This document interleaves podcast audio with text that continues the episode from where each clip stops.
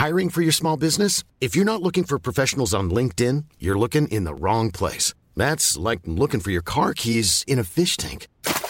LinkedIn helps you hire professionals you can't find anywhere else, even those who aren't actively searching for a new job but might be open to the perfect role. In a given month, over 70% of LinkedIn users don't even visit other leading job sites. So start looking in the right place. With LinkedIn, you can hire professionals like a professional. Post your free job on linkedin.com/people slash people today.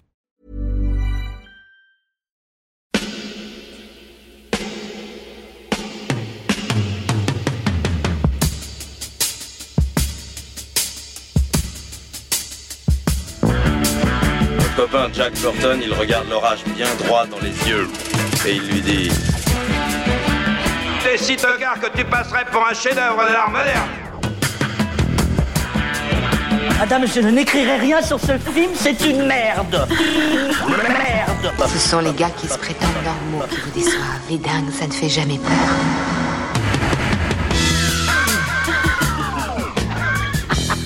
Elle nous connaît dans les coins, la frangine. Bonjour et bienvenue dans Sale Temps pour un film, l'émission qui fait la pluie et le beau temps sur le cinéma. Tous les mois, on se retrouve pour faire ensemble le tour de l'actualité du moment. On se retrouve en vidéo et en podcast, en vidéo sur notre chaîne YouTube. Alors, soyez prévenus si c'est la première fois que vous nous écoutez. Ici, ça spoil sévère, donc si vous n'aimez pas vous faire divulgacher, eh bien, je vous recommande de d'abord aller regarder les films dont on va parler et de revenir nous écouter ensuite. Pour cette émission de juin, la première, puisqu'il y en aura une seconde, j'ai le plaisir de retrouver Stéphane, Salut Clémence. Pierrick, Salut Clémence. Julien Salut Clémence. bonjour. et Vincent. Salut Clémence.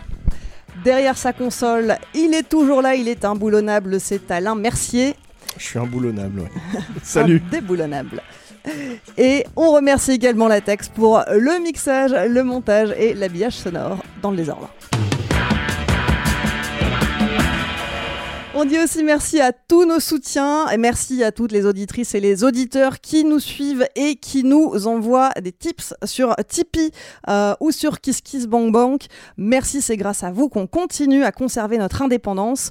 Si nos programmes vous plaisent et que vous souhaitez nous donner un coup de pouce, sachez que vous aussi vous pouvez rejoindre la grande corde des soutiens de Capture, Mag. Euh, vous pourrez nous faire un don ponctuel ou un don récurrent et avoir ainsi accès à quelques petits privilèges, comme par exemple l'accès à notre serveur Discord dédié, euh, sur lequel on retrouve les meilleures blagues de Vincent, mais également Oui, un puis des- accès... Attends, il bo- veut faire, il veut faire un- une intervention.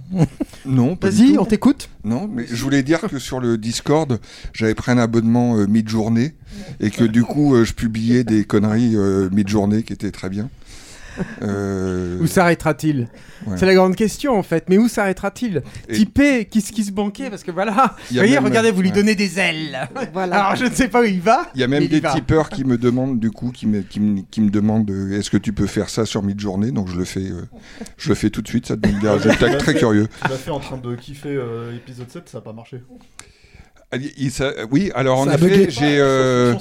J'ai demandé, j'ai demandé à mi-journée de faire euh, Stéphane en train de prendre du plaisir devant euh, Star Wars, le réveil de la Force. Et mi-journée a complètement refusé, c'est-à-dire Stéphane, ou celui qui représente Stéphane, fait la gueule sur tous les. Absolument tout- toutes les images générées par Il y a mi-journée. aucun, Donc, je pense Refus d'obstacle. aucun multiverse dans lequel j'ai aimé ce film. Après, j'ai fait aussi un concours de paix sur le, sur le tournage de Star Wars, Voilà, vous qui voyez... donne des résultats intéressants. Absolument, toutes ces- tous ces contenus exclusifs réservés aux tipeurs et aux Kiss Kiss Bankers si vous voulez les rejoindre, si vous voulez aussi avoir coup, si vous voulez aussi avoir accès à certaines émissions, des podcasts et des vidéos exclusifs ou en avance, et puis un tarif spécial pour nos projections, et bien pour ça c'est très simple, rendez-vous sur tipeee.com ou kisskissbankbank.com, mot-clé Capture Mag. Au sommaire de cet épisode du mois de juin, dans l'ordre de sortie, on va parler de la Maleta, puis de Spider-Man Across the Spider-Verse, de- du croque-mitaine, de la dernière nuit à Milan, et on terminera avec Transformers Rise of the Beasts. Alors, pour commencer tout de suite, donc La Maleta, sortie en salle le 24 mai, film réalisé par Jorge Dorado. Euh, réalisateur espagnol à qui on doit également Mindscape et Teresa. Euh, ça raconte l'histoire de la maleta de Mario. Mario qui travaille à Madrid au bureau des objets trouvés. Un jour, on lui remet une valise trouvée au fond d'une rivière. À l'intérieur de cette valise, euh, des vêtements et surtout le squelette d'un nouveau-né. Alors la police classe rapidement l'affaire, mais pour Mario, impossible de laisser ça de côté. Il va décider de mener l'enquête par lui-même. Parmi vous, qui l'a vu? Toi, je sais que tu l'as pas vu, Je Stéphane. vais me mettre sur le Discord, je vais regarder. Ah, moi j'ai moi j'ai vu, euh, toi aussi. Vincent. Oui, je l'ai vu, oui. Vu Allez, aussi. tu vas ouvrir le bal. C'est encore moi qui commence. C'est toi qui souvent commence. Ah oui, mais c'est parce que. On attend tous tes blagues du coup. Ok, bah la maleta, elle est pourrita. Voilà. Moi, J'ai pas J'espérais trouvé mieux. Ouais, mais bon. euh, Pas très inspiré, hein. Mon niveau d'espagnol est pas non plus euh, fantastique. Oui, Non, pour euh, ça, c'est sûr que ça se dit en espagnol. Non, j'ai trouvé que c'était que c'était un navet. Euh, Cela dit, j'ai pris, euh, je me suis quand même bien amusé à, à regarder ça. Alors pour deux raisons. La première, euh, très simple, c'est que le euh, l'acteur qui est un qui est un acteur de, de la série espagnole. Casa de Papel, Ouais, voilà. tout à fait. C'est Alvaro Morte.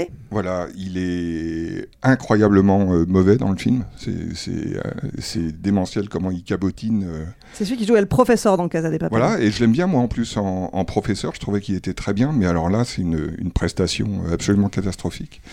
Donc je me suis bien marré.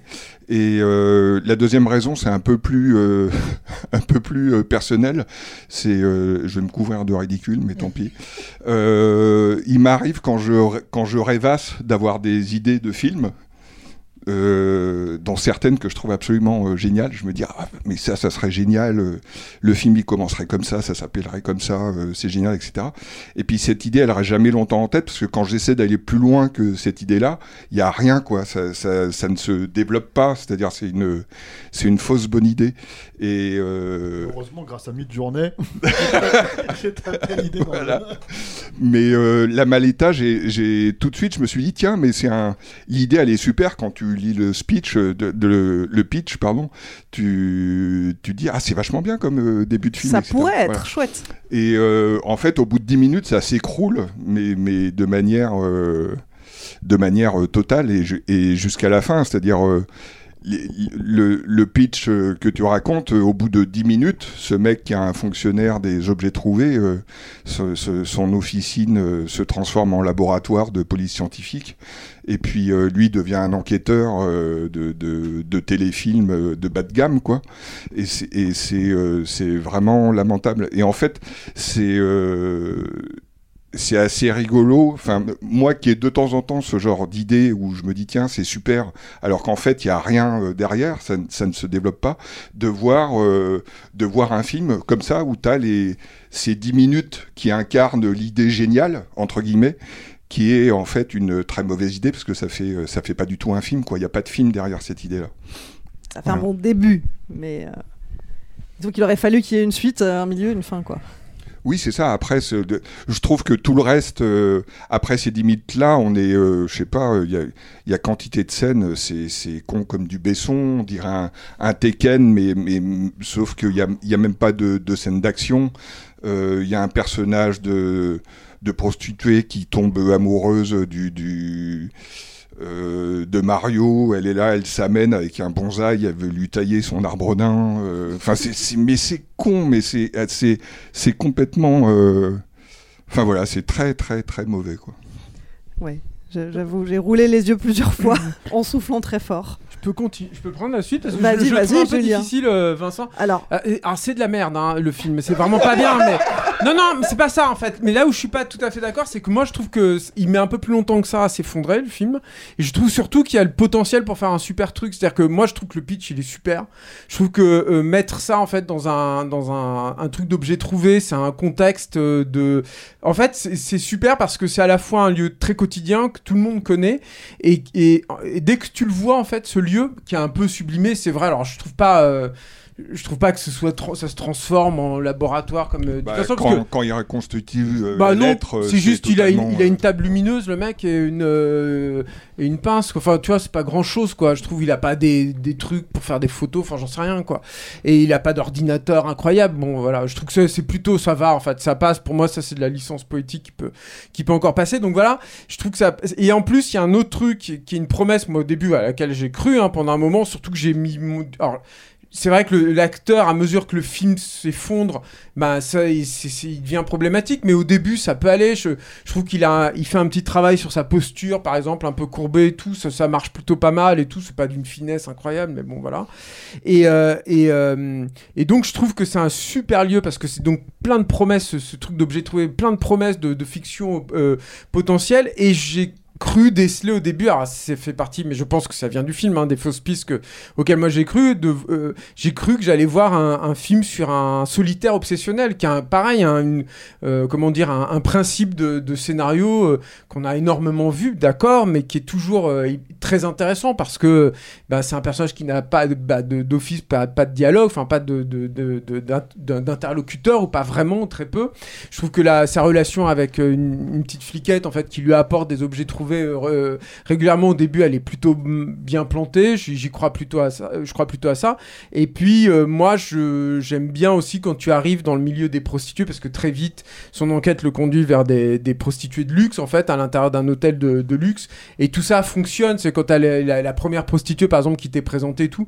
Bon, il y a un petit truc qui peut fonctionner là. Après, le problème de ce film, c'est que il tient pas du tout en fait ces principes-là. C'est-à-dire que très vite, euh, effectivement, euh, il y a cette autre prostituée qui est donc, euh, comme on spoil, on spoil, hein, mais qui est donc cette, cette, la, maman du bébé tué qui, qui apparaît. Et elle, c'est un problème. C'est-à-dire que je, elle est moins actrice que chanteuse, je crois, non? C'est une, comédienne qui vient d'Argentine, puisque c'est une coprode avec l'Argentine. Et moi, je trouve qu'elle est, elle est problématique en fait. Elle est, elle est trop apprêtée. Elle est, elle est, elle est pas, elle est pas cassée en fait. C'est vachement bizarre. Et euh, et le, le, film débouche donc sur un truc de trafic. euh, euh, d'humains, enfin de bébés là en l'occurrence, et c'est pareil, pourquoi pas quoi. Mais il faut y aller. En fait, le truc c'est que c'est important au cinéma de pas trop en montrer au bout d'un moment quoi. De savoir être sur la réserve, de laisser la place au mystère et tout. Et tant que le film fait ça, moi je, moi ça va. Je l'ai regardé d'une traite sans et voilà. Et après le problème c'est que dès que le film commence à développer les trucs, en particulier en fait quand il y a une confrontation à l'intérieur de la maison du héros, moi là j'ai clairement complètement tout s'effondre en fait à partir de là. Et là c'est vrai que ça va de mal en pis et ça finit mais dans le Z le plus complet, c'est-à-dire que il y a des, des, des scènes de confrontation avec les méchants, une scène d'infiltration, tu sais, tout est pourri, il y a pas d'idée, c'est mal fichu, euh, au possible tu crois pas au personnage, quand il te fait des fausses pistes, c'est tout pété et tout, et le film s'effondre, mais alors complètement. Alors oui, je pourrais, euh, à, l'aune de toute cette... euh, Enfin, quasiment deuxième et troisième acte, quoi, euh, je pourrais complètement euh, relire le truc. Après, moi, je peux pas m'empêcher de me dire que bah, dans la rêverie à la Vincent euh, au, au début, moi j'ai vu le, potentiel d'un- film qui aurait pu être intéressant et, et je l'ai pas eu. Mais il y a eu le début. Enfin voilà, je trouve que je, je enfin je trouve que t'es allé un peu vite en besogne, mais voilà. C'est une nuance quoi. hein, C'est une, une- Mais- Oui, une- bon, ça joue à 20 minutes près, quoi. C'est ça Bah ouais, mais bon, mine de rien, c'est pas rien quoi. Enfin je sais pas. c'est- Non, mais merci, merci d'apporter cette nuance. Pierrick, est-ce que tu as d'autres Bah, nuances à apporter? Non, là, là, je suis un peu entre les deux. C'est-à-dire qu'effectivement, euh, je suis assez d'accord avec euh, Vincent, euh, c'est un nanar. Euh, et je suis aussi d'accord avec euh, Julien, y, il y a des promesses en fait. Il y a pas mal de promesses. En plus, enfin, le cinéma espagnol sait faire ce genre de film en fait, depuis très longtemps, depuis euh, les années 90 hein, globalement. Moi, j'ai beaucoup pensé à la secte sans nom au début. Je me suis dit, on va peut-être aller vers un truc un peu comme ça, etc. Bon, c'est pas le cas. Euh, moi, j'aime bien aussi jusqu'au à l'enquête qui commence à mener. euh, Je trouve, ça, je trouve ça assez crédible. Lui, il est... Alors, il joue pas très bien. La deuxième partie, dans la première partie, j'y croyais aussi. Euh, et puis, en fait, bon, j'étais embêté parce que je me dis putain, mais j'ai déjà vu quelque part. Et euh, moi, j'ai pas vu euh, la Casa des Papels, mais et on l'a tellement vu euh, dans les bandes annonces et tout que j'ai mis du temps à réaliser que c'était lui. Mais euh, ouais, le problème c'est que c'est un film. euh, je trouve que formellement c'est plutôt bien foutu, mais c'est quand même paresseux quoi. Au niveau du scénar et tout, c'est hyper paresseux. Euh, et t'as énormément de choses qui sont euh, qui te sont apportées sur les personnages au fur et à mesure, et tu te fais ouais, enfin c'est pas fifou quoi. Enfin là, enfin le, pire exemple je trouve c'est euh, sur la fin justement où là ça, part vraiment en cacahuète et euh, où il va pour pour tuer un des bad guys, voilà, et, et elle lui dit non non, le tue pas, c'est mon frère. Enfin, c'est- là, c'est vraiment sorti de nulle part. C'est- Ah ouais, c'est sorti de nulle part, et, et tu te dis, mais en fait, et tu te rends compte que là, nul. tout le film était comme ça, en fait.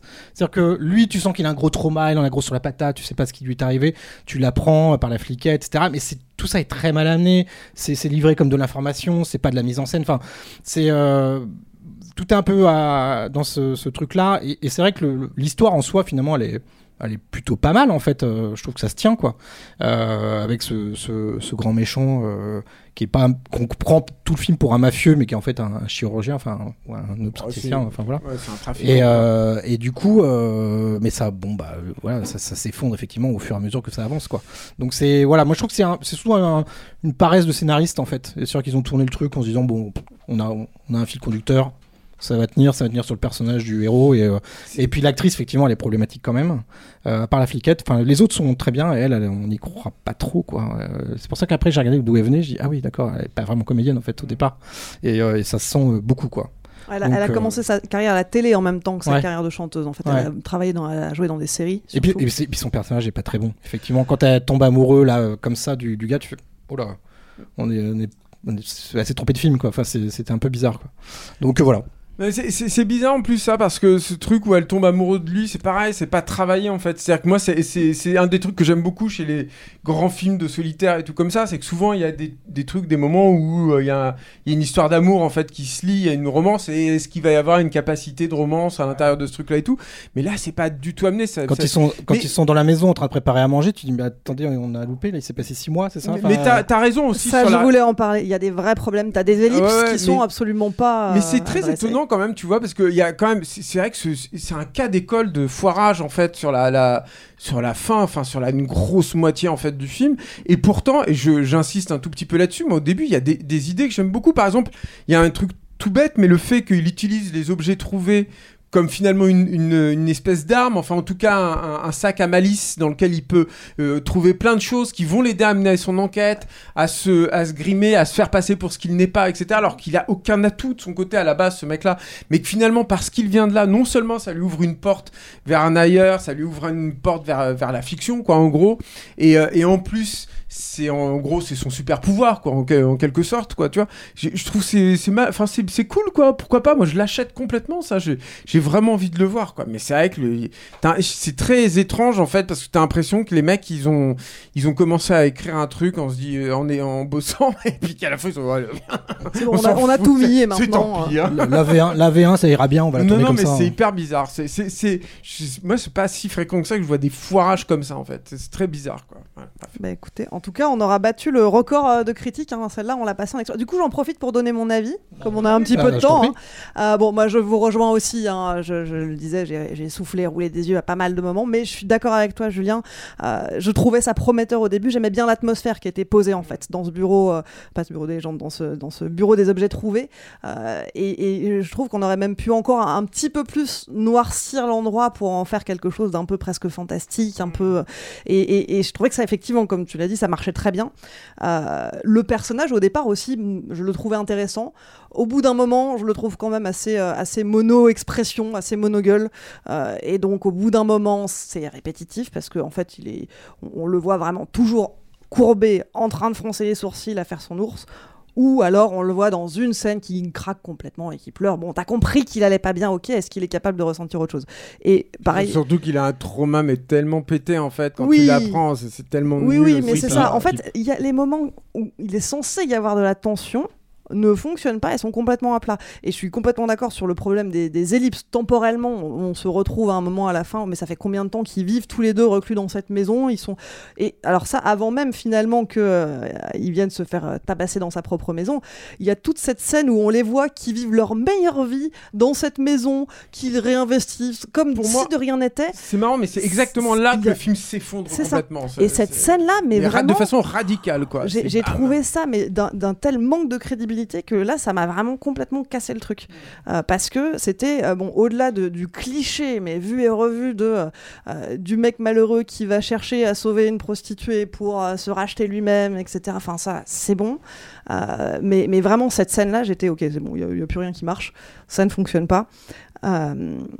Et, voilà. Et effectivement, ensuite, c'est la dégringolade. Alors même que le sujet aurait pu être intéressant parce que finalement, spoiler encore, ça parle quand même de traite humaine et pas uniquement de traite de femmes, ça parle aussi de traite d'enfants qui est quand même un angle ouais. intéressant en soi. Et puis surtout qu'il aurait été euh, un truc hyper anxiogène, euh, angoissant. Je veux dire, il aurait pu arriver dans cette espèce de clinique euh, interlope là, euh, de, de, de- enfin, elle est même pas interlope, c'est pas vrai, mais enfin en tout cas secrète et tout. Et ça aurait pu être traité euh, dans un truc hyper glauque, hyper, tu vois, ça aurait pu être extrêmement intense en fait Mhm. cet endroit. Et c'est tout l'inverse en fait. Elle est, c'est, nul ce- cet endroit. Ça fait à chier. Quoi. Et, et la, et la dernière scène, quand, euh, enfin la scène avant que, euh, avant qu'il s'enfuit définitivement avec la voiture, où, euh, où elle est au volant et où elle va foncer et, et, euh, et couper en deux euh, son, son ancien tortionnaire, mais j'ai explosé de rire. Ah ouais, c'est, c'est grotesque. C'est d'un, c'est d'un grotesque. euh, On, t'a pas épargné avant la scène où on, où on lui explique comment conduire la voiture. Ouais. Ça, ça, j'ai trouvé ça assez. euh, à quoi c'est cette scène? Ah, c'est Ah bah le fusil de Tchekhov. Ok, d'accord. Elle ne savait pas conduire, maintenant elle sait conduire Mais et elle voilà. va s'en servir. Ok. Et effectivement, et tout est téléphoné. Et la fin dans l'avion, enfin, voilà, tout est absolument euh, cousu de fil blanc. Voilà, c'était mon avis aussi. On peut passer à la suite. Euh, si vous voulez quand même voir la Maleta, sachez qu'il est sorti en salle le 24 mai. Dépêchez-vous, je pense pas qu'il va y rester très longtemps. Le film suivant, il sort en, salle, le- il est sorti en salle le 31 mai et c'est Spider-Man Across the Spider-Verse, euh, réalisé par Kem Powers, Kem Powers pardon, euh, qui a travaillé précédemment sur Saul, euh, Joaquim Dos Santos, euh, qui a travaillé sur les séries Justi- Justice League Unlimited, euh, Avatar, le dernier maître de l'air ou encore G.I. Joe Resolute, et enfin Justin K. Thompson, qui lui a travaillé sur Spider-Man New Generation, donc le précédent animé de cette série, et puis aussi Tempête de boulettes géantes du côté des décors. Donc dans ce nouvel opus animé, on retrouve Miles Morales, l'ado de Brooklyn, qui est devenu un super-héros après s'être fait mordre par une araignée mutante. Cette fois-ci, il va devoir se rendre dans le Spider-Verse pour protéger son monde, l'occasion de découvrir la multitude d'autres Spider-Man qui existent. On en avait eu un avant-goût dans le film précédent, puisque c'est la suite, euh, c'est la suite donc de euh, Spider-Man New Generation. Alors ici, qui l'a vu? Tout le monde. Tout le monde, très bien. Euh, Stéphane, on t'a pas encore entendu, donc c'est toi qui vas commencer cette fois-ci. C'est moi qui commence. C'est toi qui commence. Allez. Euh, déjà, c'est un secret pour personne que Spider-Man, c'est mon personnage préféré de comic book, en tout cas de super-héros. Euh, donc, euh, et c'est vrai qu'à l'époque, en fait, où le premier est sorti, on n'avait pas fait de podcast à l'époque dans nos ciné. Et on nous l'a pas mal réclamé parce que les gens voulaient nous avoir notre avis là-dessus. Et à chaque fois qu'on nous demandait On ça, l'avait pas fait parce que le film avait été montré très tard Très et en version euh, euh, pas finie. Moi, j'avais vu en version 3D mais pas finie et c'était très déroutant parce que je me disais mais mais à quel moment c'est fait exprès et à quel moment c'est pas fini pour de vrai? Voilà, c'est- J'ai un souvenir alors tout à fait bizarre de cette Moi, je l'avais vu après toi et j'avais quand même, on l'avait quand même vu terminer. Et, euh, et c'est vrai qu'en fait, euh, à chaque fois qu'on nous demandait pourquoi, enfin, on n'avait pas fait de podcast et on leur disait, mais vous savez, on- parce que c'est un film très, très populaire, hein, le premier qui, est- qui a gagné l'Oscar et tout, Gros succès, ouais. etc., etc. Et on leur disait, mais vous savez, nous, on est C'est pas- médian le premier. En tout cas, euh, le truc, c'est qu'on leur disait, mais vous savez, on n'est pas si fan que ça. Enfin, moi, en tout cas, j'étais pas si fan que ça. Donc, euh, voilà, j'ai plein, plein de problèmes avec le film. Euh, parmi les problèmes que j'ai, euh, c'est, euh, je pense, euh, sur le papier, en fait, une, une- thématique qui fonctionne absolument pas du tout. C'est-à-dire cette espèce de, de relecture de la phrase de, de Stanley qui disait en substance. euh, euh, bah, tout le monde peut être Spider-Man, quoi. Ce qui est pas vraiment ce que, ce que, ce que disait Stanley. Hein. Ce, que, disait Stanley, c'est qu'en fait, euh, Spider-Man, c'est vous, c'est moi, parce que Peter Parker est un, est un garçon normal à la base. C'est surtout ça le truc, quoi. Et en fait, ils avaient justifié un petit peu cette espèce de phrase pour, d'un seul coup, en fait, bah voilà, justifier leur multivers où ils disaient, bah bon, à part, à part, à part, comment il s'appelle, Miles Morales, qui est, canonique aujourd'hui, en fait, retrouver tout un tas d'autres euh, Spider-Man. euh, bon, ça va, Spider-Man noir, qui est, un personnage, enfin, qui est une relecture intéressante, on va dire, du personnage, quoi, les années 30 et tout, à euh, Penny Parker, qui c'est n'importe quoi, ou Spider-Cochon, je sais pas, enfin, il y avait tout un tas de trucs comme ça où tu te dis, mais ça, c'est pas Spider-Man. C'est n'importe quoi. Enfin, c'est juste, en fait, vous avez juste mis Spider-Man, deux attributs et c'est tout, quoi. Donc, donc voilà, je- je souscris pas trop à cette idée, en fait, que. Enfin, pour moi, voilà, en gros, la première problématique, c'est Spider-Man est unique d'une certaine manière, quoi. Et en fait, là, en l'occurrence, euh, la problématique de ce, de, fin, des enjeux en fait de cette suite, euh, qui a l'air d'avoir oublié qu'il y a eu un film précédent par moment. Enfin, c'est ça aussi qui est assez intéressant, quoi. C'est que, bah, d'un côté, en fait, euh, pour moi, tout est décoloré. C'est-à-dire que t'as, en fait, tu le prends comme un film d'animation euh, stylisé, avec euh, plein d'idées dedans, etc., etc. Et c'est vrai, hein, il y a de ça dans le film, en fait. C'est-à-dire que, euh, mais pour moi, c'est complètement décorrélé de ce que le film raconte quasiment. Euh, c'est-à-dire qu'en gros, euh, il y a un- comme un détachement entre le scénar et le style visuel du film suivant les séquences. Alors, tu as des séquences où ça match, des trucs où tu te dis, tiens, ça c'est pas mal, pourquoi pas. Mais en fait, le film abandonne complètement cette euh, notion-là derrière, en fait. en Tu, parles du 1 ou du 2 là suis- Le 2, le 2. Ah, d'accord. Ah, d'accord. Je suis vraiment sur le 2 là maintenant. Par exemple, j'aime bien cette scène d'ouverture avec, euh, euh, euh, comment elle s'appelle, Gwen Stacy. Gwen qui, Stacy, euh, ouais. qui Qui en fait fait de la batterie, euh, ouais. déclenche toute sa frustration sur, euh, sur sa batterie. Et ça disparaît complètement de tout le film jusqu'à ce truc final, cette pirouette finale complètement naze. Tu vois, mais je spoil, hein, c'est littéralement le dernier plan où elle dit Ah bah j'ai trouvé un nouveau groupe. C'est mon groupe de potes de Spider-Man avec qui j'allais taper les méchants, quoi. Et tu fais d'accord, donc en fait ton groupe de musique, ça devient ton groupe de Spider-Man, enfin n'importe quoi. Mais au moins t'avais une scène d'ouverture sympa en fait, euh, tu vois, pour, pour justifier le truc, quoi. Euh, Qu'est-ce qu'il y a d'autre comme problématique? Il y a un truc, il y a un truc en fait où euh, euh, tu te retrouves en fait, enfin, en gros, en traversant le multiverse, etc., etc., il foutent le bordel, c'est le principe du multiverse. hein, en gros, c'est l'un des enjeux euh, principaux, et il faut restaurer la balance, quoi. Le Spider-Verse. le Spider-Verse, ouais. Et euh, ouais, mais c'est encore un multiverse. Enfin, c'est en gros, c'est pas il- le film, il fonctionne pas vraiment différemment que Doctor Strange. ou Oui, je sais, je machin. Non, non, mais c'est voilà. Enfin, c'est juste une. Non, mais excuse. c'est juste pour expliquer que c'est pas le même multiverse que dans Marvel. Bah non, mais ça on le sait. Enfin, normalement, quand tu vas voir le film, tu- il y a pas vraiment. Enfin, alors, attends. Oui, mais les personnes Alors, qui n'ont pas vu le film ne peuvent Alors, c'est pas le même multiverse, mais On retrouve quand même. Voilà, et ça, et ça c'est un des autres problèmes. C'est-à-dire qu'en fait, je vais terminer juste ma, ma- ma- mon truc sur ce, sur ce Spider-Verse là. Je comprends déjà plus rien. Alors que t'as vu le film en plus. tu. Alors que tu l'as vu, non? Oui. Ouais, voilà. Non, non, mais, euh, non, mais c'est un peu. Je sais pas de quoi vous parlez. ah bah, alors, on parle donc de cette scène où à un moment donné où euh, d'un seul coup, euh, euh, le personnage de Spider-Man de 2099 lui explique, lui dit que je spoil peu ou prou devient un méchant en fait dans le, dans le truc quoi, euh, lui dit en gros à Miles Morales, euh, en fait t'as t'as- t'as pété la fabrique du multiverse, euh, il faut que ton père meure pour en fait que t'aies un, comment t'appelles ça, canoniquement en fait un, un- trauma. Et tu fais mais j'ai vu le précédent en fait il a déjà un trauma non avec son oncle qui est mort? C'est pas déjà ça le remplacement de, enfin, que vous aviez mis en place dans le premier film? Et c'est les mêmes mecs qui l'ont écrit. Hein.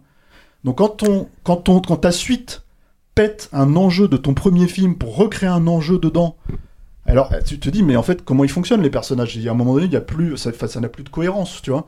Et euh, surtout bon, enfin voilà, donc euh, euh, le personnage, enfin pour le coup le personnage de Miles Morales a plus ou moins une réaction normale en disant mais en fait je suis Spider-Man, je peux essayer de, de- faire les deux, c'est mon principe, le principe en fait c'est que je suis Spider-Man et que j'essaye de, de sauver les deux. Enfin, tout ce, déchirement, on le connaît en fait chez, chez comment dire. Et justement, il naît de l'idée qu'il a pas arrêté le tueur de, de, l'oncle Ben, quoi. Donc, tout ce truc où c'est le seul perso qui est vraiment un personnage de Spider-Man, quand t'as 300 Spider-Man autour de lui, qui sont en train de lui dire, mais il faut que tu, tu one of us, one soit, soit comme nous et fais le truc, quoi. Tu dis, mais en fait, enfin, à un moment donné, quand tu crées un truc où il y a 500 Spider-Man, où ça devient juste n'importe quoi, qu'il y en a un qui est un punk à chien, euh, tu vois, brit, euh, anarchiste, etc., etc. Je sais que le perso existe, hein, euh, canoniquement et tout, enfin, il existe dans, les comics et tout, mais enfin, tu vois, je veux dire, ça devient complètement n'importe quoi. Autant faire des persos différents. Pourquoi, en fait, être automatiquement dans une logique de euh, 3, 300 Spider-Man pour ça, quoi? Donc, tu te retrouves avec tout un tas de trucs comme ça, et au final, le problème, c'est que moi, en fait, je suis déconnecté, le film est déconnecté, c'est-à-dire toutes les couches de fabrication du film, je les vois presque séparément.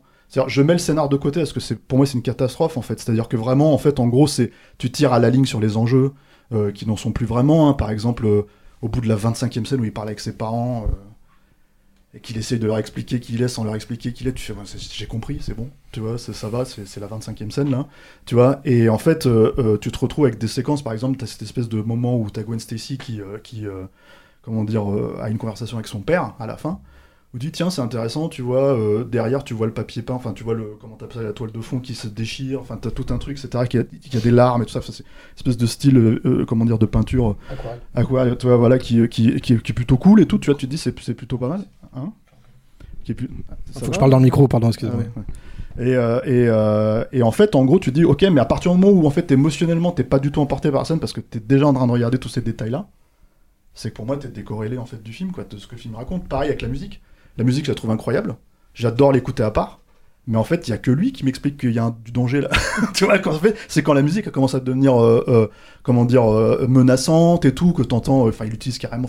c'est un truc hyper expérimental. Il utilise des, cris de loup, des trucs comme ça et tout. Donc, tu te dis ah ouais, d'accord, il y a pas, tu vois, enfin, je veux dire, donc là, c'est menaçant, il y a un problème, tu vois. Mais sur le papier, sur ce que je suis en train de regarder, j'ai pas du tout l'impression que ce soit le cas, quoi. Donc en fait, moi, je suis, vraiment, en fait, je, suis complètement.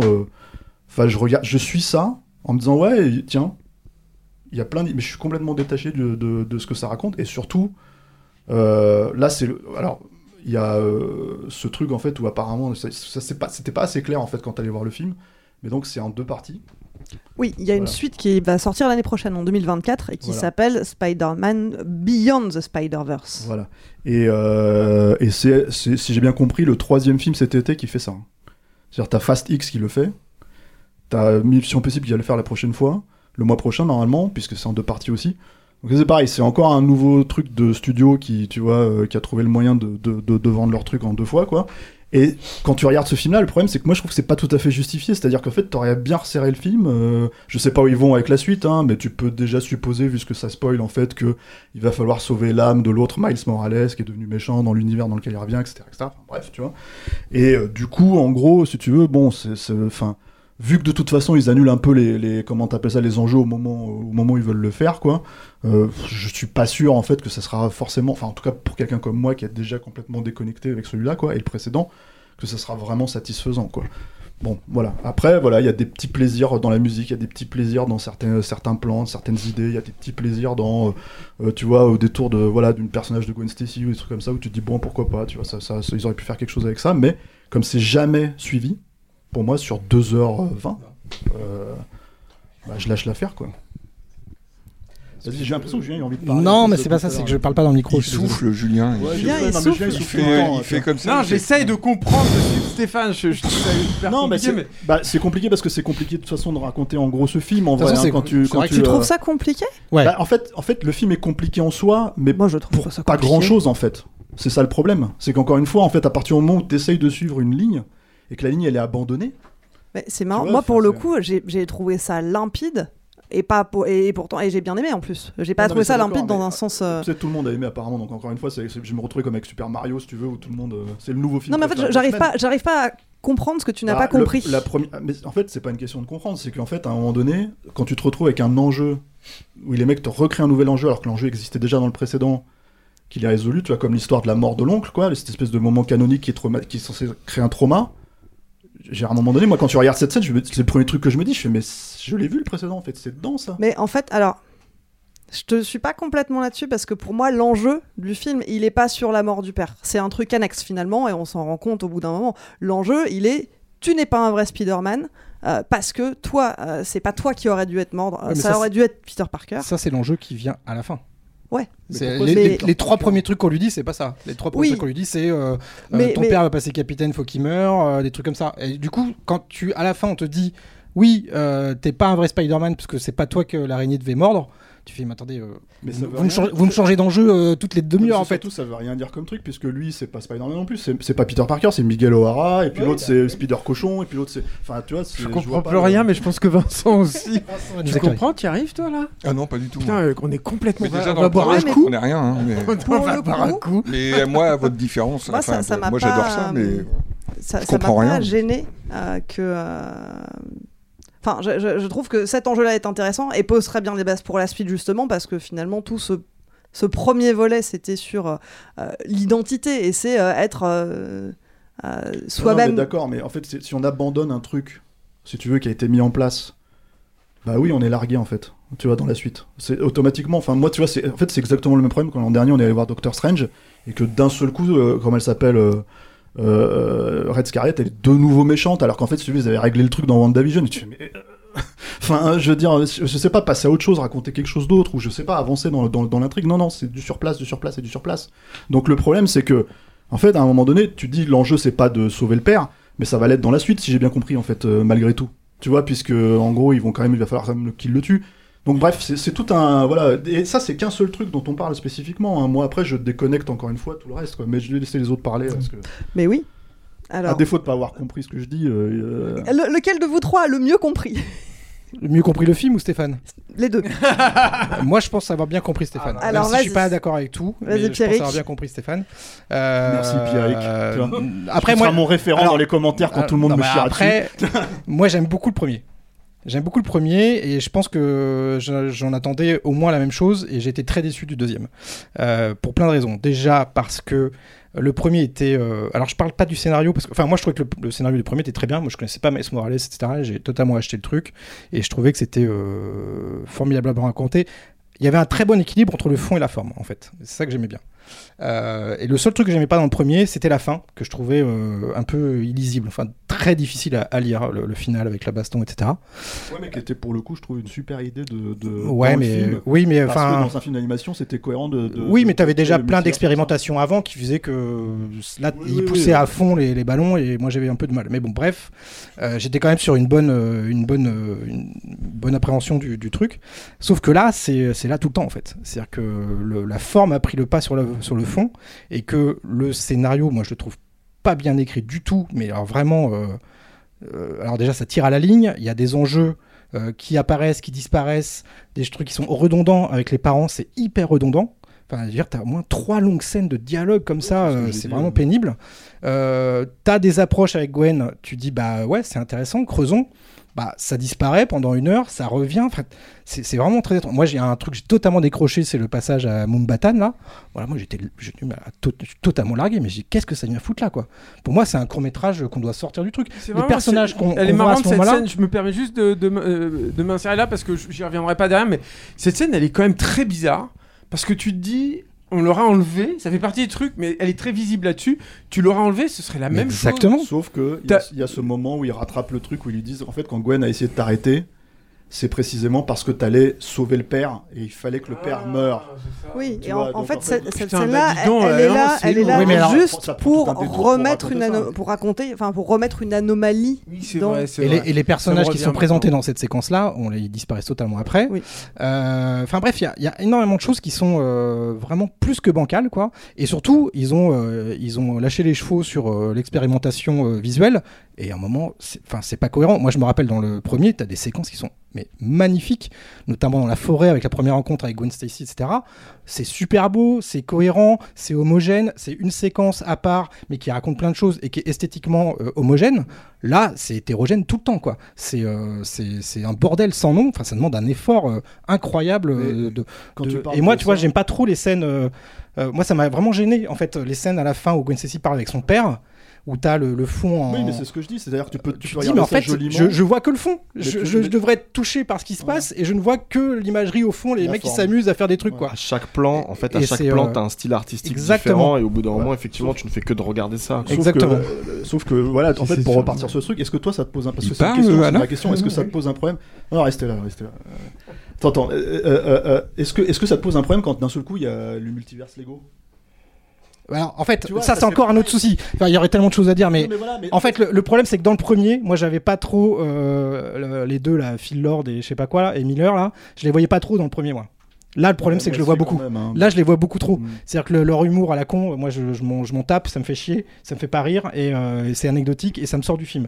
Donc, euh, ton langage.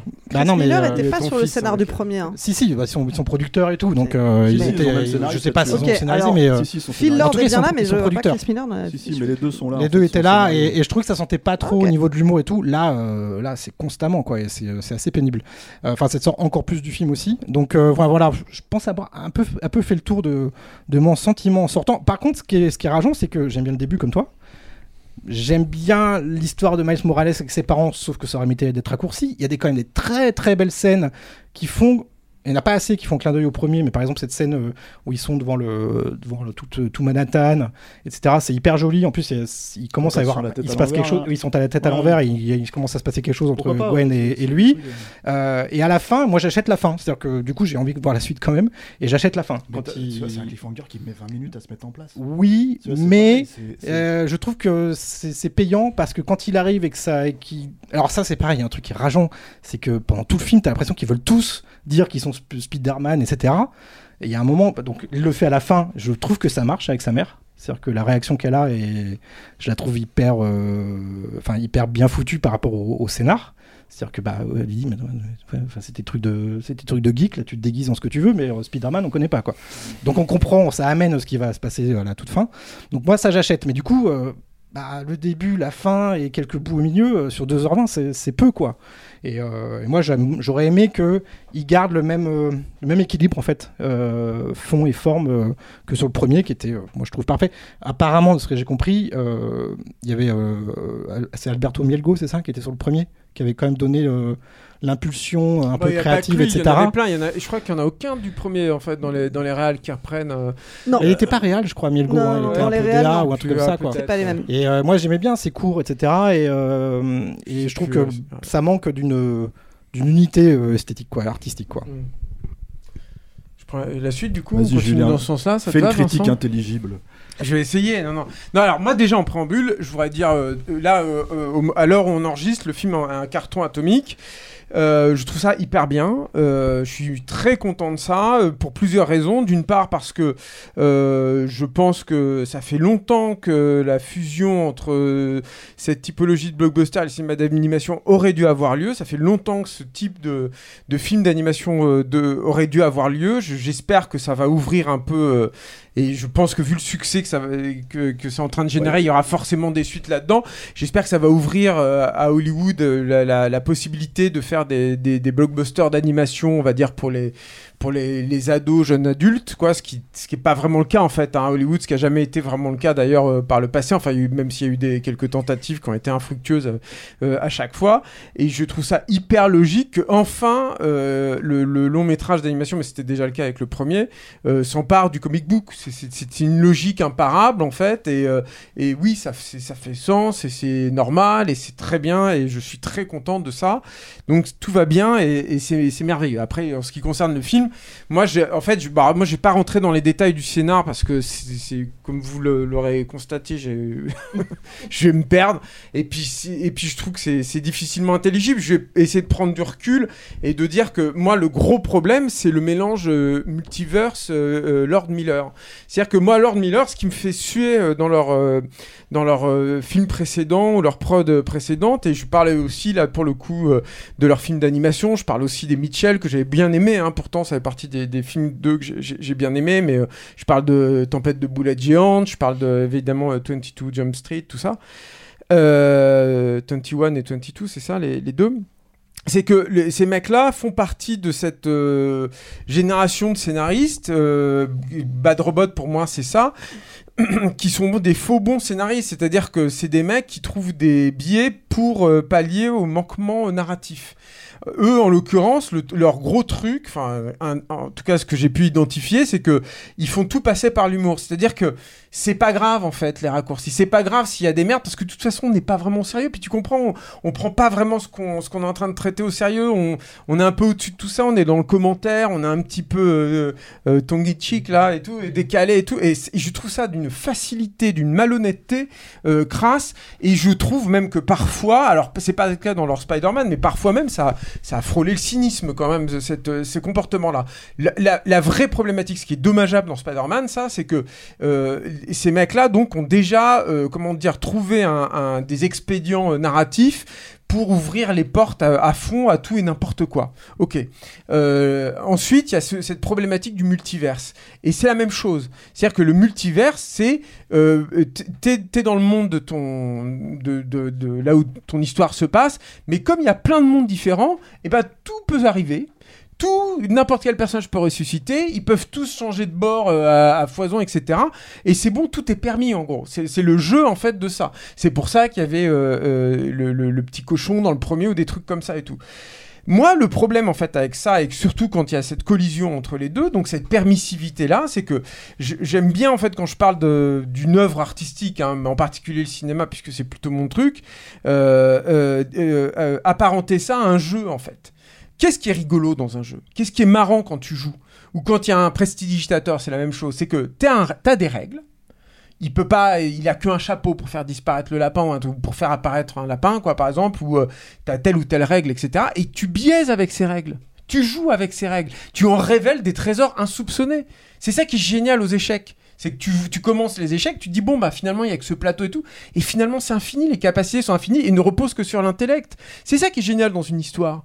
Dans une histoire, alors je vais prendre et en plus c'est pas un film que j'adore euh, spécialement, mais par exemple ce qui marche vraiment bien dans le final je pense de Joe le Suspect, c'est que juste avant de faire la révélation, Brian Singer il te dit mais t'avais toutes les cartes en main. Je t'avais donné tous les éléments pour que tu saches qui est Kaiser Soze et tu ne l'as pas vu. C'est ça, c'est pour ça que c'est jouissif. Euh, pourquoi c'est jouissif Seven quand le tueur arrive? C'est que tu te dis mais euh, mais euh, là du coup c'est quel va être le tour en fait du tueur pour ça? Et il triche pas le tueur. Ça fait partie effectivement de son truc, ce sacrifice et tout. J'espère que je suis assez clair, mais voilà, pour moi c'est hyper important. Le côté ludique en fait d'un film, d'une narration quelle qu'elle soit, repose sur les règles en fait, sur le truc. Donc en fait le, le problème c'est que quand tu te permets tout comme ça, tout et n'importe quoi, tu t'en as plus rien à foutre. Où sont les enjeux réellement? J'en ai rien à faire, moi. Ses parents à, à, à, à Miles Morales, ils pourraient mourir dans une mort atroce. Moi, je me dirais, mais c'est pas grave. Il va trouver un autre euh, univers où il va retrouver ses parents, ou alors ils vont euh, trouver un univers où il y a un Spider-Man qui peut voyager dans le temps et remonter, lui prêter son truc à voyager dans le temps, il va pouvoir remonter. Tu- tu- tu- tout peut arriver. On s'en fout en fait. Mais est-ce que c'est pas le propos du film justement quand ils disent euh, ok on a 25 millions d'univers différents mais il y a quand même certains points qui doivent être respectés sinon tout non, s'effondre. mais ouais, mais en fait, oui, on- mais sauf que Ah. qu'est-ce qui est respecté? Excuse-moi, le truc en fait, c'est que moi je vais rajouter une couche à ce que dit. Je- je pose la question, d'expliquer, juste, euh, en fait, euh, à, à- à travers ce que Julien disait, tu vois, c'est que ce dont Julien parle, déjà, la problématique d'enjeu, elle est réelle. Mais elle est réelle euh, pas que dans Spider-Man euh, Into the Spider-Verse. Elle est réelle dans Across the Spider-Verse, pas quoi. Elle est réelle dans euh, Avengers, où en fait, bah, Avengers 3, à la fin, en gros, moi je me rappelle, j'avais un pote qui m'avait posé cette question, il me fait Tu crois qu'ils vont faire comment pour les faire revenir? Bah, exactement comme ils les ont fait partir. Tu vois, ça va claquer des doigts, ils vont revenir. Donc le truc, c'est exactement ce qui se passe, et sauf que t'as 3 heures de film. Là, il se rajoute une problématique pour moi supplémentaire quand on parle de règles. C'est-à-dire, moi je parle de règles de mise en scène, je parle de règles de tous ces trucs-là. C'est-à-dire qu'en fait, en gros, moi, le, moment où il y a les Lego, je me dis, mais ça marche comment?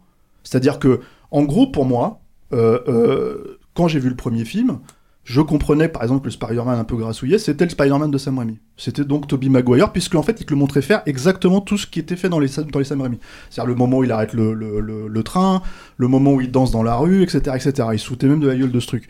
Donc tu dis ok, tu vois, donc vous avez, vous avez un parti pris, c'est ce Spider-Man. Non, c'est pas Spider-Man là apparemment, puisque le Spider-Man de Sam Raimi et l'autre aussi d'ailleurs, celui de, de comment il s'appelle euh, Andrew Garfield. Andrew Garfield, merci Alain, en fait, apparaissent aussi visuellement. Donc en fait, t'as des Spider-Man live, t'as des Spider-Man animés, t'as des Spider-Man Lego.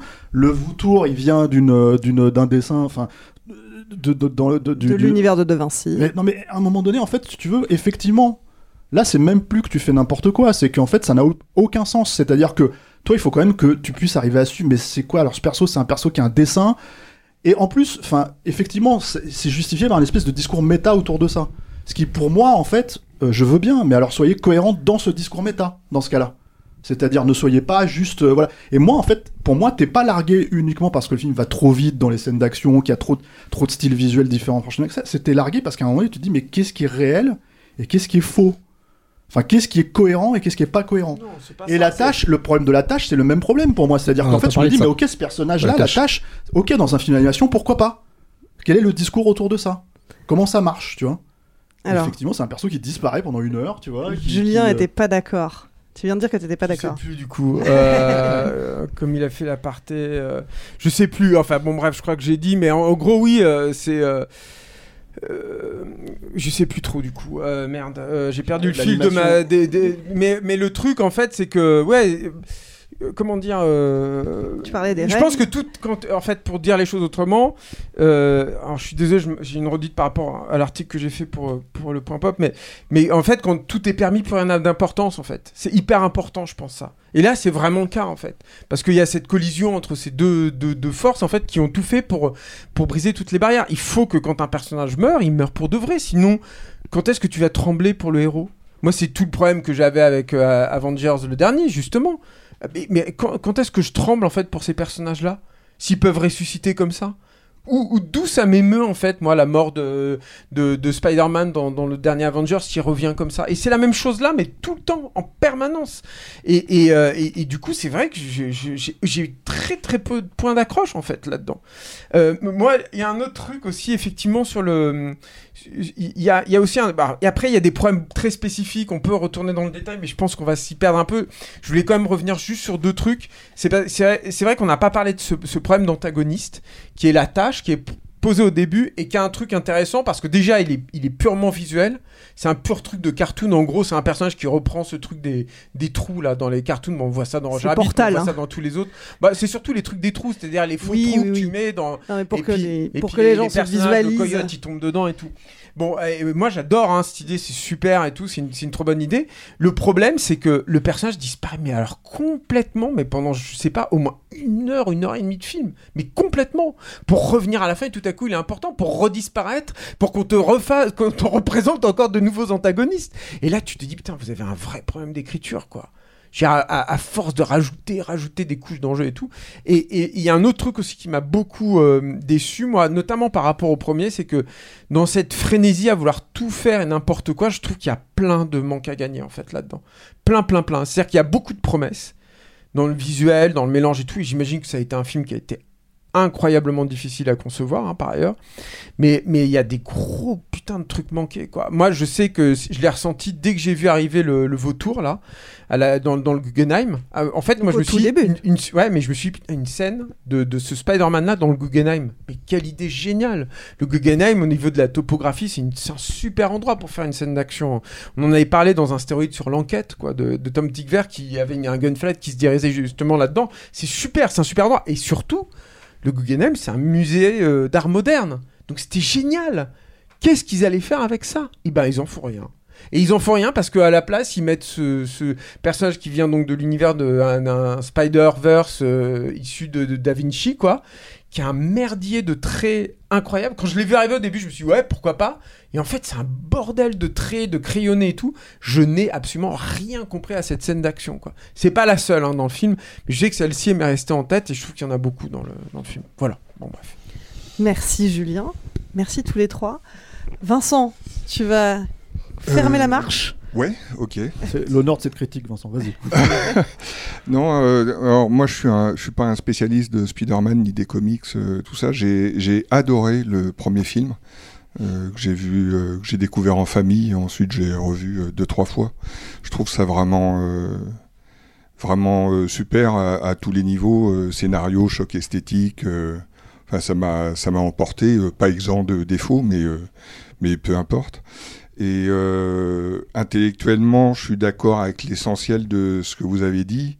Et dans mon cœur de spectateur euh, lambda, euh, il y a des choses que j'ai trouvées absolument géniales dans, dans cette suite. Je vais peut-être commencer par le truc qui m'a le plus le plus fâché. En fait, c'est le c'est le fait de de faire un duo de films, quoi. Il n'y a absolument pas besoin euh, de ça. Il y a, y a 2h20 de film euh, avec, beaucoup, avec des choses que vraiment j'adore, mais je pense qu'on peut en mettre une heure à la poubelle euh, sans aucun euh, problème. Et moi, à la fin de celui-là, j'avais tout de suite envie de voir euh, la suite. J'aurais aimé voir euh, un one-shot euh, tout de suite. Quoi. Je comprends pas du tout. Je comprends pas du tout cette volonté de- de- d'avoir fait euh, durer, durer cette, euh, cette intrigue avec en effet des scènes de remplissage euh, euh, dont certaines sont en plus d'un- du- d'une laideur esthétique euh, euh, très surprenante pour un film qui s'est bâti sur, bah, euh, notamment au vautour, je trouve. Enfin, moi, je, je trouve ça, euh, voilà. les couleurs pastel, euh, je j'aime pas du tout. Euh, En fait, juste Vincent, je te coupe sur la fin. Ouais. Je trouve qu'ils auraient dû faire comme Retour vers le futur 2. Ils auraient dû enchaîner avec la bande-annonce du 3, en fait. Et là, tu te dis, ah ouais, du coup, j'ai vraiment très envie d'aller le voir. Ouais, mais là, moi, c'est j'étais à fond, c'est-à-dire euh, euh, quand je dis que j'ai aimé, euh, je pense que la dernière heure du film, euh, j'ai- je l'ai vu avec, euh, je l'ai vu avec mon fils le film, et on s'est fait des, on n'a pas du tout euh, parlé pendant le film, mais à la fin on s'est dit, euh, j'aimerais revoir tout de suite la dernière heure du film, quoi. Moi ça m'a complètement, tout à coup ça m'a, fait décoller euh, comme le premier. Alors sauf que le premier, il y a un rapport, enfin c'est assez, assez émouvant et puis c'est bien écrit, c'est cohérent, comme vous l'avez dit, etc. Donc, t'as pas à aller piocher ici et là des plaisirs. En fait, soit tu l'aimes tel qu'il est, soit tu le, soit tu le rejettes. Euh, Celui-là, en effet, il faut davantage aller euh, chercher le plaisir. Moi, je préférerais beaucoup que le premier euh, ait été un carton. Parce que ça, correspond davantage à, l'idée que je me fais d'un bon film ou du bon cinéma, alors que celui-là, d'après moi, n'est pas ce qu'on peut vraiment appeler un bon film dans, le cadre de ce que je, je considère être un bon film. Mais par contre, je peux pas renier le fait que j'ai pris un pied, un pied total dans, dans, dans ce que j'ai aimé. Quoi. Quand ça emporte avec la musique, les couleurs, euh, je trouve que c'est quand même complètement, euh, complètement nouveau.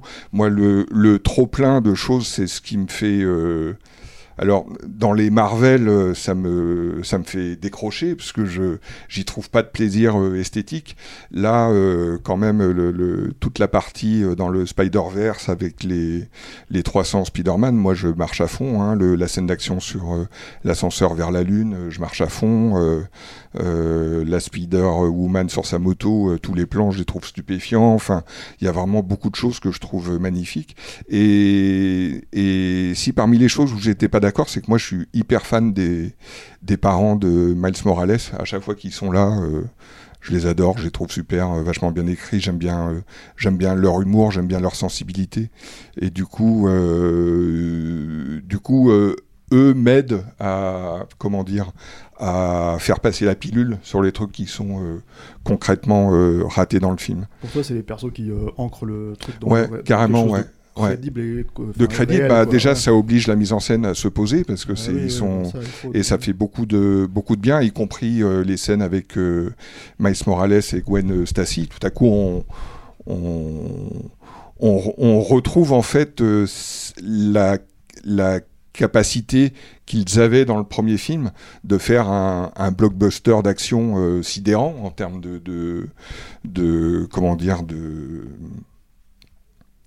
en termes visuels et de, de- d'enchaînement, euh, de stimulation visuelle. C'est ça surtout dont, je voulais parler. Et, euh, et en même temps, et en même temps de, de, de faire un peu de, de comédie romantique, de sitcom, de, enfin voilà, c'était, c'était vraiment euh, très joli. Et je suis, euh, comment dire, je suis d'autant plus content d'avoir été embarqué par le film que, euh, que on est, pour moi, on est à la limite de ce que je peux supporter à mon âge en termes de, de montage. Mais c'est pas lié, euh, c'est pas un défaut du film, c'est un truc euh, totalement euh, générationnel.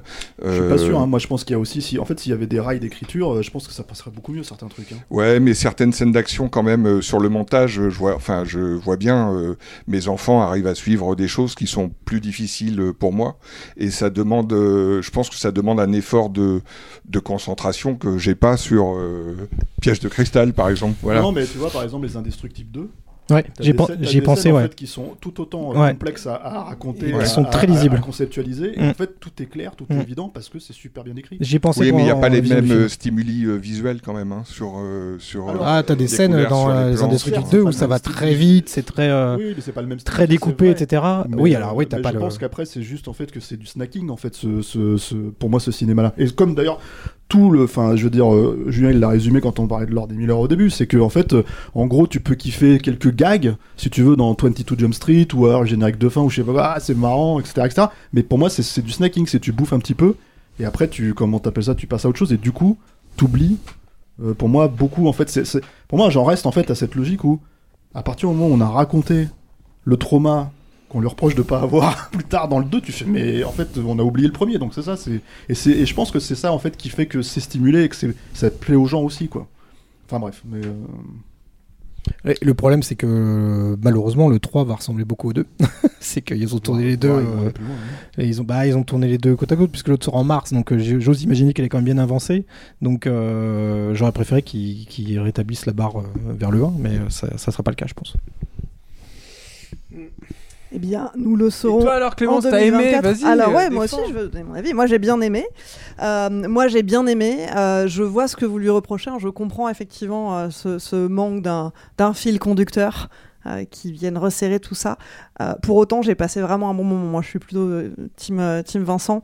Euh, je pense que je suis très cliente euh, de ça, que ce soit visuellement. J'aime beaucoup le côté, euh, justement, euh, euh, la variation des styles qu'il peut y avoir. Euh, je suis d'accord que c'est pas toujours réussi. Et pour autant, même quand visuellement euh, le personnage du vautour au début c'est pas très joli, je trouve que c'est intéressant. Je trouve le concept intéressant. Euh, J'avais jamais vu ça avant, de faire cohabiter un style comme ça, papier à l'ancienne, avec, euh, avec un design beaucoup plus moderne. Donc ça, c'est des choses qui me plaisent. Le rythme aussi me plaît, ça va vite. Effectivement, je trouve ça trop long. Au, bout de, au bout de, je pense, 1h40, j'étais bon, c'est bon. Mais, euh, mais pour autant. Il est resté euh, 45 minutes. Ouais, ouais, ouais. donc euh, ça, effectivement, j'ai trouvé que c'était trop long. Je suis d'accord aussi sur le- euh, l'inégalité qu'il peut y avoir, euh, certains, certains enjeux qui sont passés à la trappe. Euh, et pour autant, euh, j'ai vraiment de l'affection pour euh, bah, euh, voilà, le, le personnage de la tâche. Euh, je le trouve euh, drôle. C'est vraiment un ressort comique, moi, qui me plaît beaucoup. Euh, j'ai énormément d'affection pour les parents de Miles Morales. Et c'est vrai que souvent dans les films de super-héros, quand ils ont des parents, soit ils sont morts, euh, soit ils ont une enfance malheureuse, dramatique, triste. Là, Mi- Miles Morales, il a des parents qui l'aiment, qui s'occupent de lui. Je veux dire, il y a toute une scène qui est quand même consacrée à ça, où ils sont avec la conseillère scolaire euh, pour euh, et, et ils se soucient de leur fils. Et, et c'est pas une relation toxique, c'est des bons parents. Et moi, ça me fait plaisir de voir ça aussi montré euh, dans un animé, que ça soit pas une relation euh, parent-enfant traumatique. Euh, ça, je trouve que c'est appréciable de le voir. Euh, et puis, comme, comme vous l'avez dit, c'est des personnages qui ancrent aussi, justement, qui permettent de retrouver un peu du souffle et qu'on. J'ai plus ça de- de- du côté de Gwen Stacy, moi. Mm. C'est avec les vrais. Parce que moi, je trouve qu'avec les parents, c'est encore des scènes où t'es stimulé à mort, en fait. Pas de la même façon que sur le, le- le- le reste du film, hein. mais je trouve que par exemple la scène de fête sur le toit, là, putain, mais ça arrête pas, quoi. T'as des trucs tout le temps, partout. Ouais. T'as plein d'actions parallèles. La scène où ils sont justement chez la conseillère aussi, ça arrête pas et tout. Chez, avec Gwen Stacy, moi j'aime beaucoup, beaucoup la scène où ils sont accrochés à l'envers, en fait. Par Ah, la scène où ils se Elle- promènent tous les deux, donc Bah ils, se- oui. ils se retrouvent. Moi, c'est vraiment un truc, je me suis dit, putain, mais ça fait du bien, en fait. Ouais. Tout simplement parce qu'en fait, il- tu peux. la- la- la- le principe euh, graphique du film, c'est ça aussi le problème de ces films-là. C'est qu'ils font pas confiance dans leur principe graphique. C'est suffisamment fort, c'est suffisamment puissant pour que le film puisse avoir confiance un peu en lui-même, quoi. Ces films, ils ont Mm. pas confiance en eux. hein. C'est terrible. Hein. Ouais, t'as l'impression que ça en rajoute des caisses alors que c'est pas nécessaire. Après, euh, moi, encore une fois, moi, je pense qu'il surcompense sur les Mais, euh, mais en tout cas, voilà, ces personnages de parents et qui reviennent, c'est vrai que cette scène où il essaye à chaque fois de, de révéler qui il est et puis ça ne marche pas et c'est récurrent, euh, oui, ça revient plusieurs fois et en même temps, bah, on a le payoff à la fin puisque euh, quand il le fait enfin, on se rend compte qu'il n'est pas dans le bon univers. Et, et là, j'étais, ah ouais, ils m'ont bien eu. Et, et ça fonctionne. Enfin, sûrement, en tout cas, ça a bien fonctionné.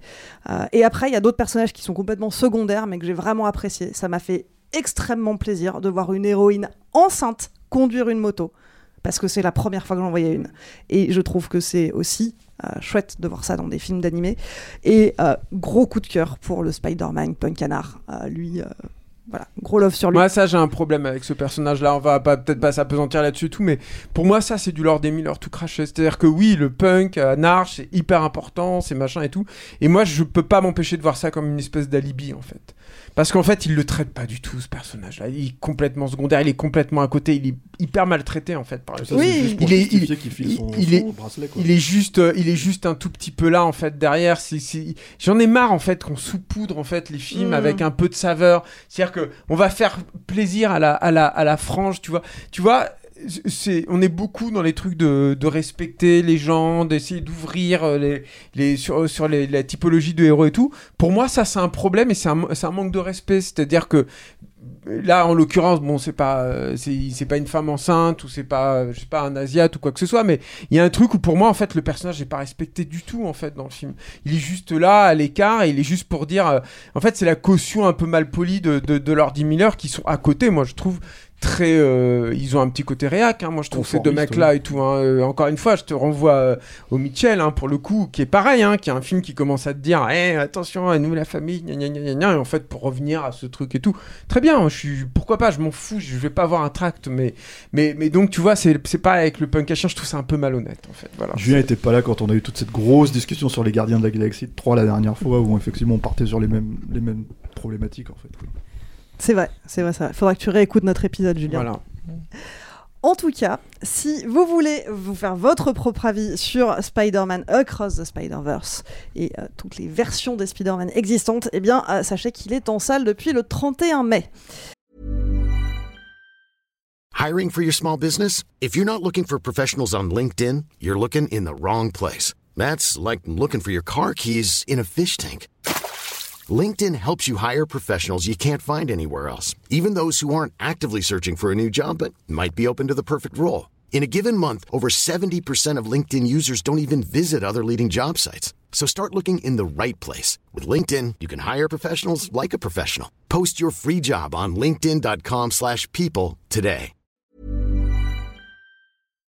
Euh, petite pause promotion pour parler d'animé aussi. C'est toi, Julien, qui va parler d'animé plus précisément, puisque le 14 juin prochain à 20h, tu vas présenter une projection ciné au Majestic Bastille. De quel film il s'agit? Marcel.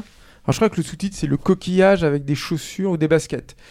Euh, qui est un film A24, euh, qui est un film euh, d'animation en volume, mais un peu naturaliste. C'est-à-dire, bon, j'en reparlerai à ce moment-là, et puis je vous invite vraiment à voir le film. C'est-à-dire que c'est un film tourné en décor naturel, avec le- les, personnages animés qui évoluent dans le décor naturel.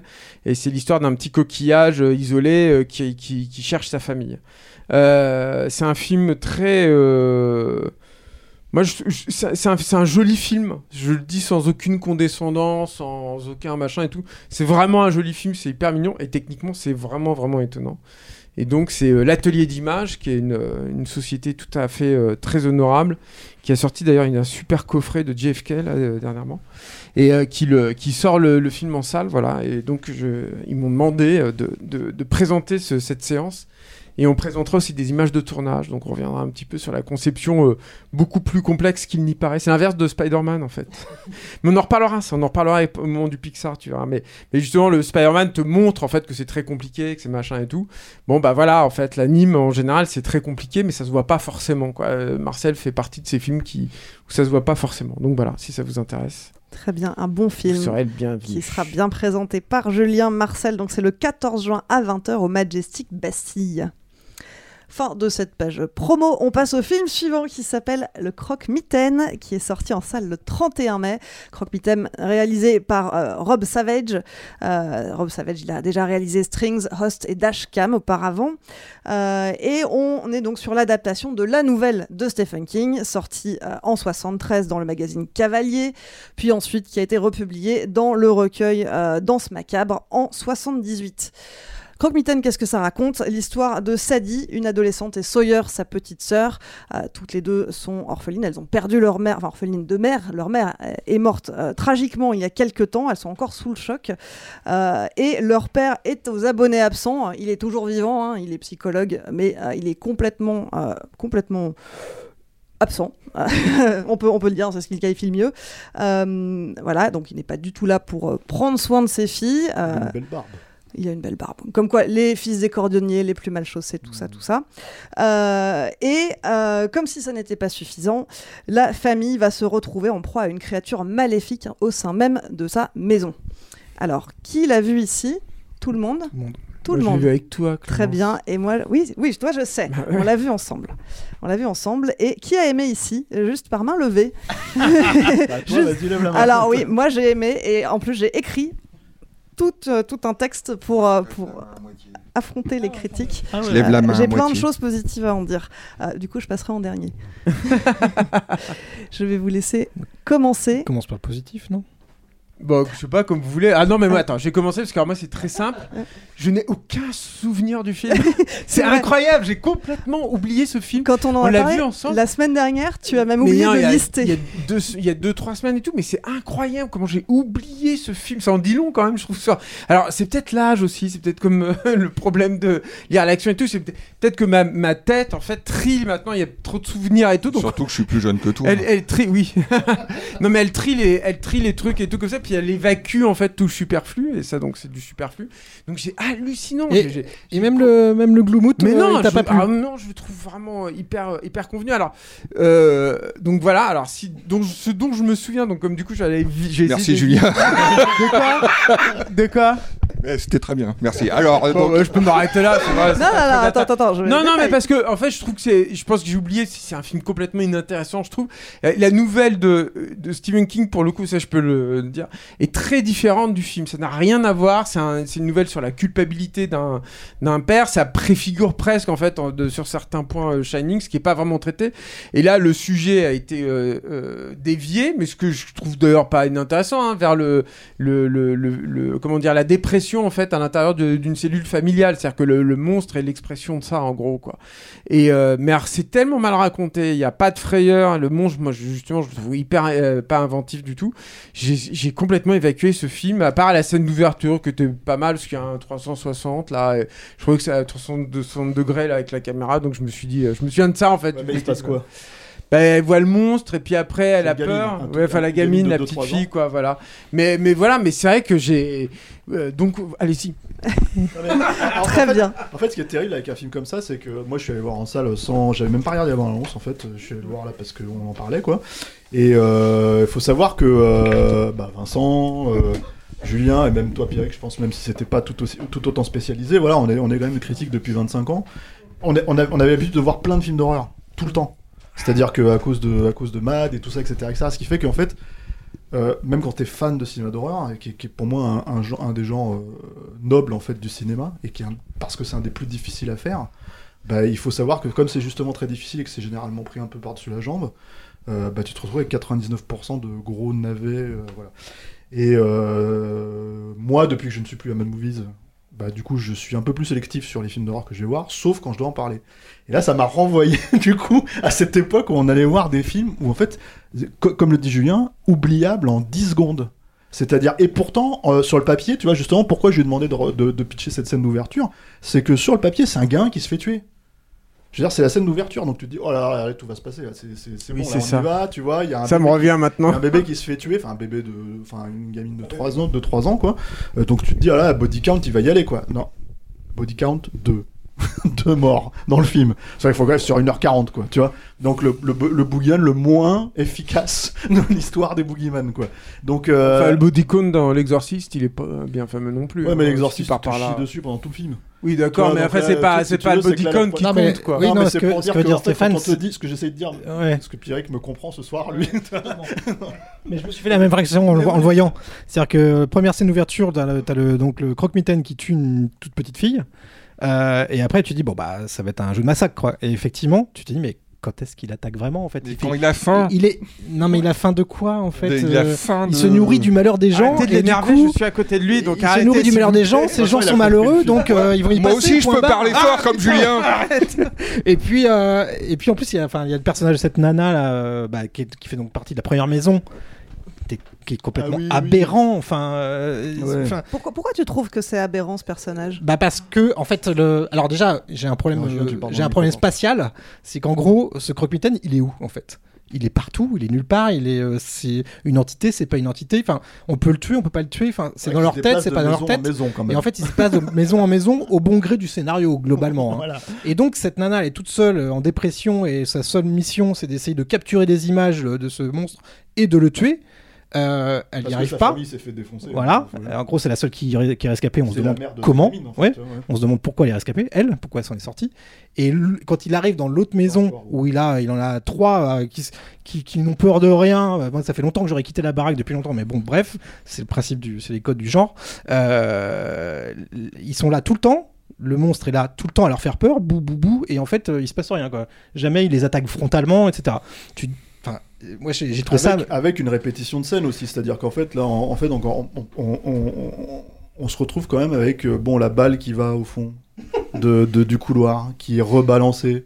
Tu vois, euh, on- euh, la lumière qui s'éteint, qui se rallume. La vois, cave. Cinq fois, la cave. Donc tu te retrouves en fait avec des scènes. Moi, moi pourquoi je parle des films que j'ai vus il y a 20 ans hein, euh, je- Des trucs comme le pub, enfin des trucs complètement oubliés aujourd'hui, comme le pub des ténèbres ou ce genre de trucs en fait, où ils sont des films en fait qui étaient des, des produits. Parce que c'est ça le problématique du cinéma d'horreur, hein, c'est que en gros, quand tu fais un très grand film d'horreur, ça donne un vrai chef-d'œuvre. On, on parle même plus de cinéma d'horreur, c'est l'exorciste effectivement.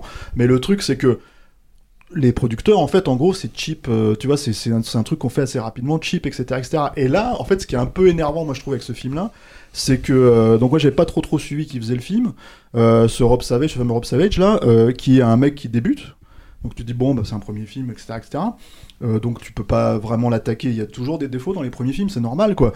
Mais là, en fait, t'as l'impression que c'est un mec qui revendique en fait d'aimer le cinéma d'horreur et tu te dis mais en fait si tu revendiques d'aimer le cinéma d'horreur t'aimes quoi exactement? Parce que qu'est-ce que tu y apportes? Effectivement la créature elle est complètement lambda. Il n'y a pas une idée en fait pour la pour la vendre. Euh, effectivement le boogeyman il, s'attaque à quoi? Enfin il s'attaque aux enfants mais en fait le le, le père il est aussi c'est aussi une victime dans le truc. Enfin donc c'est des trucs en fait où il y a, a pas de raisonnement euh, euh, comment dire, effectivement, est-ce qu'il existe ou est-ce qu'il n'existe pas? Est-ce qu'il y a, euh, comment dire, est-ce qu'il est dans l'esprit des enfants parce que eux-mêmes sont en train de vivre le deuil de leur mère? Oui, ça, c'était intéressant comme thématique. Voilà, et, et parce que même si c'est très classique, tu vois, enfin, je veux dire, c'est pas, pas compliqué, enfin, je veux dire, ça a déjà été fait, mais à la limite, au moins, c'est cohérent. Là, effectivement, comme le dit Pierrick, c'est un boogeyman qui va partout, en fait. C'est-à-dire, il se déplace, euh, il est physiquement, il n'a pas de, de ré- réelle présence, puisque il peut se retrouver dans n'importe quelle baraque, attaquer n'importe qui. Il n'est pas juste, euh, comment dire, je sais pas, il a, il a pas une règle, en fait, si tu veux, de. de, de- T'aurais préféré que ça soit séquentiel, qu'il soit une maison après l'autre.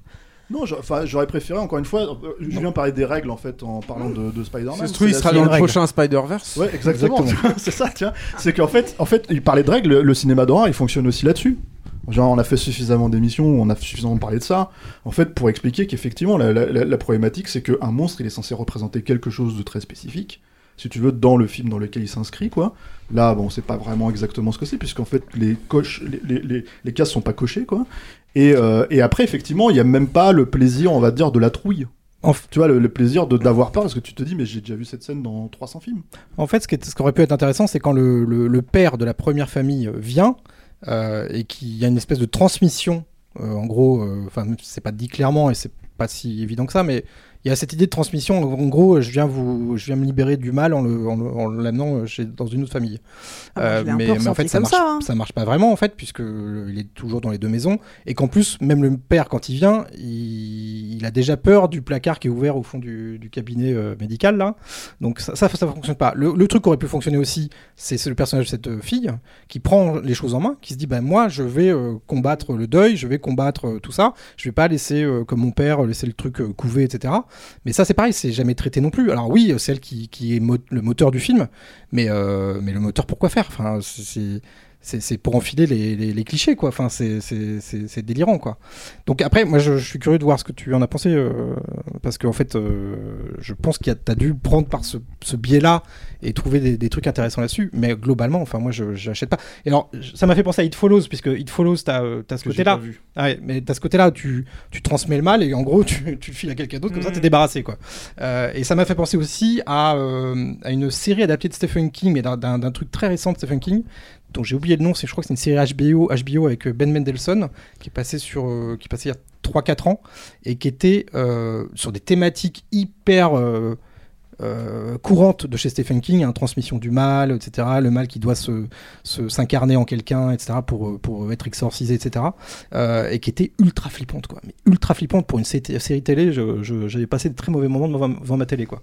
Et alors je me rappelle plus du titre, pardon, je suis désolé. Euh, Je vais te le un retrouver. truc comme ça. Meuble encore deux minutes, je le retrouve. Ouais, voilà. Bon, c'était Ben Ben Nelson en tout cas, c'est l'acteur principal.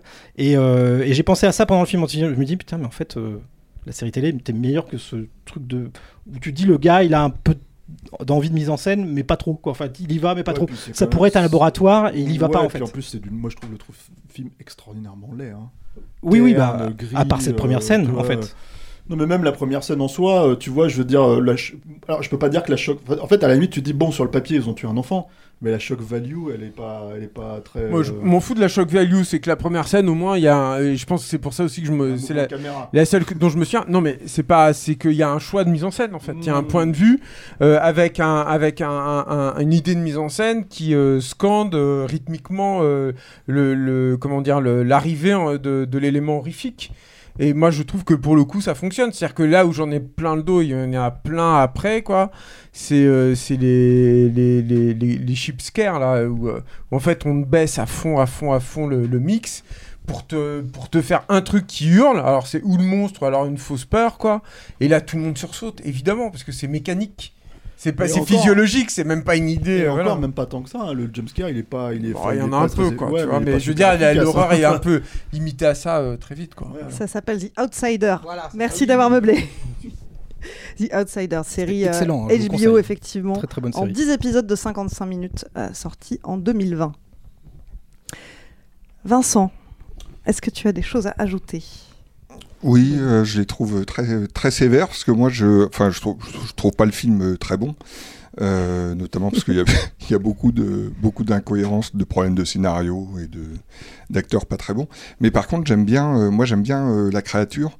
Je lui trouve au contraire plutôt une existence cohérente. quand vous parlez de la deuxième maison de la mer, euh, moi ce qui me dérange dans la deuxième maison, c'est que on tire au shotgun dedans, euh, il y y y a des bougies partout etc et que les flics ont rien remarqué. Enfin voilà. Ça ça me ça me dérange euh, ça me dérange beaucoup. Par contre euh, la créature on la voit dans cette maison que quand le l'ado y est. Donc le fait qu'elle suive suive sa proie et s'extrait de, l'obscurité comme ça, c'est-à-dire qu'elle est une existence euh, à la fois magique et physique, c'est-à-dire elle est magique parce qu'elle est immatérielle dans l'obscurité et tout à coup euh, euh, elle devienne euh, matérielle euh, voilà, en s'approchant de sa proie. C'est, je trouve que c'est une, belle idée fantastique qui est alors qui est, qui est pas très bien développée d'un point de vue de scénario parce qu'en effet elle pourrait bouffer tout le monde sans arrêt donc on justifie ça en disant euh, elle a pas faim ou enfin c'est complètement c'est complètement bête. Non, mais sans compter que la daronne, la daronne qui, attend, qui attend quand même depuis des semaines avec son fusil à pompe dans, dans son truc en attendant que l'autre elle vienne pour ramener la, la créature, tu vois ce que je veux dire? Elle fait que En fait, ce vie, que donc- tu veux dire, c'est que la, la créature physiquement serait liée à la gamine en fait. Et c'est que Je quand pen- cette moi je gamine vu revient euh, dans comme la ça. maison, en tout cas on voit pas la créature avec euh, avec la femme euh, toute seule dans sa maison. Non, parce Puisqu'elle l'a fait même revenir comme appât exprès. Oui, Donc, euh, Il y a une scène d'hôpital à la fin aussi, non? Ils, ils emmènent la gamine en fait qui s'est fait balancer dans la télé là, ou je sais pas quoi, ils l'emmènent à l'hôpital, je crois, non? Il y a pas un truc comme Ah, ça? Puis oui. La créature, elle est là Oui. aussi, non? Bon, Ah. bref, peu importe. Vas-y, je t'en prie. En tout cas, euh, je, je, je, à mon avis, je contredis ce que, ce que, ce que vous avez énoncé sur, le, sur la créature. Pour moi, c'est une, une belle idée de fantastique qui fonctionne pas en termes de, de scénario euh, parce que euh, euh, parce qu'il n'y a pas assez d'événements liés euh, à ça. Par contre, euh, par contre, euh, il s'amuse beaucoup euh, avec euh, l'exercice de style à jouer sur tout ce qui est luminosité, grincement de porte, obscurité, etc. Même certains effets de montage et de valeur de plan qui sont bien plus effrayants que les que jumpscares. Tu penses à quoi en particulier? Que chez, la psy par exemple quand il y a la lumière qui clignote Alors là, en l'occurrence, euh, c'est une, c'est une idée, euh, ouais, une, idée de mise en scène. La salle où j'étais a réagi euh, tout de suite là-dessus, c'est-à-dire euh, j'ai entendu des, des bruissements et je trouve que c'est quelqu'un qui arrive à provoquer ça dans dans un film d'horreur, c'est quelqu'un qui a un certain talent de de mise en scène qui arrive à fédérer autour de autour d'une idée euh, toute simple mais qui qui moi je trouve euh, fonctionne bien. Euh, donc il y a, il y a des très bonnes idées comme ça. Il y a aussi euh, évidemment euh, l'Oscar du grincement de porte euh, sans arrêt tout le temps qui est un peu gonflant. C'est le troisième personnage du film. Hein C'est le troisième personnage. Oui, voilà, le- c'est ça, plus les, plus des problèmes de, de, de disjoncteurs sans arrêt, quoi. Mais, mais voilà, ça c'est pour le côté négatif. Mais contrairement à vous qui, euh, qui, qui avez évacué très vite le film et qui n'en avez pas souvenir, moi je garderai un, un bon souvenir de cette créature jusqu'à ce qu'elle apparaisse à la fin, ou comme dans la plupart des films, euh, une fois qu'elle est vraiment dévoilée, ça a plus beaucoup euh, d'intérêt, quoi. Mais ça, c'est important, tu vois, quand même, Vincent. Juste euh, ça, euh, Clément, c'est- quand même très vendu sur Stephen King, puisqu'il y a une espèce de revival de, de Stephen King depuis, euh, depuis longtemps et tout. Et non seulement de- ce dont, alors, ça fait longtemps que j'ai lu la nouvelle, mais dans c'est c'est pas, c'est hyper librement euh, inspiré en fait de, la nouvelle de King. Donc ça, c'est la première chose. Donc quand tu mets autant le nom du, du King en avant, euh, bon ça c'est un problème.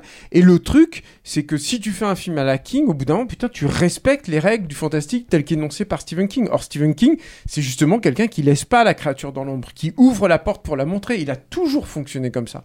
Et ça, moi, je trouve que quand tu es un cinéaste et que tu la- tu l'abordes, il faut que tu le fasses. Pour moi, c'est le crime. hein, C'est un des, enfin, vis-à-vis de King en tout cas. Et de le, voilà, c'est un des crimes de- du Shining en fait de, de, de Kubrick. C'est un vrai.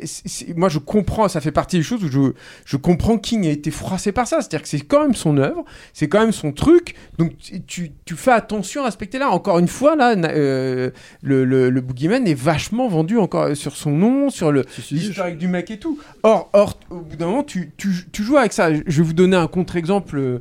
Euh, qui pour moi est, intéressant en tout cas, c'est sur un film qui est pas terrible hein, d'ailleurs, mais c'est le deuxième ça de, Andy Muschietti, qui est, qui un film qui est hyper euh, problématique sur plein de choses, mais par contre qui joue à fond cette carte-là, qui essaye ça à fond.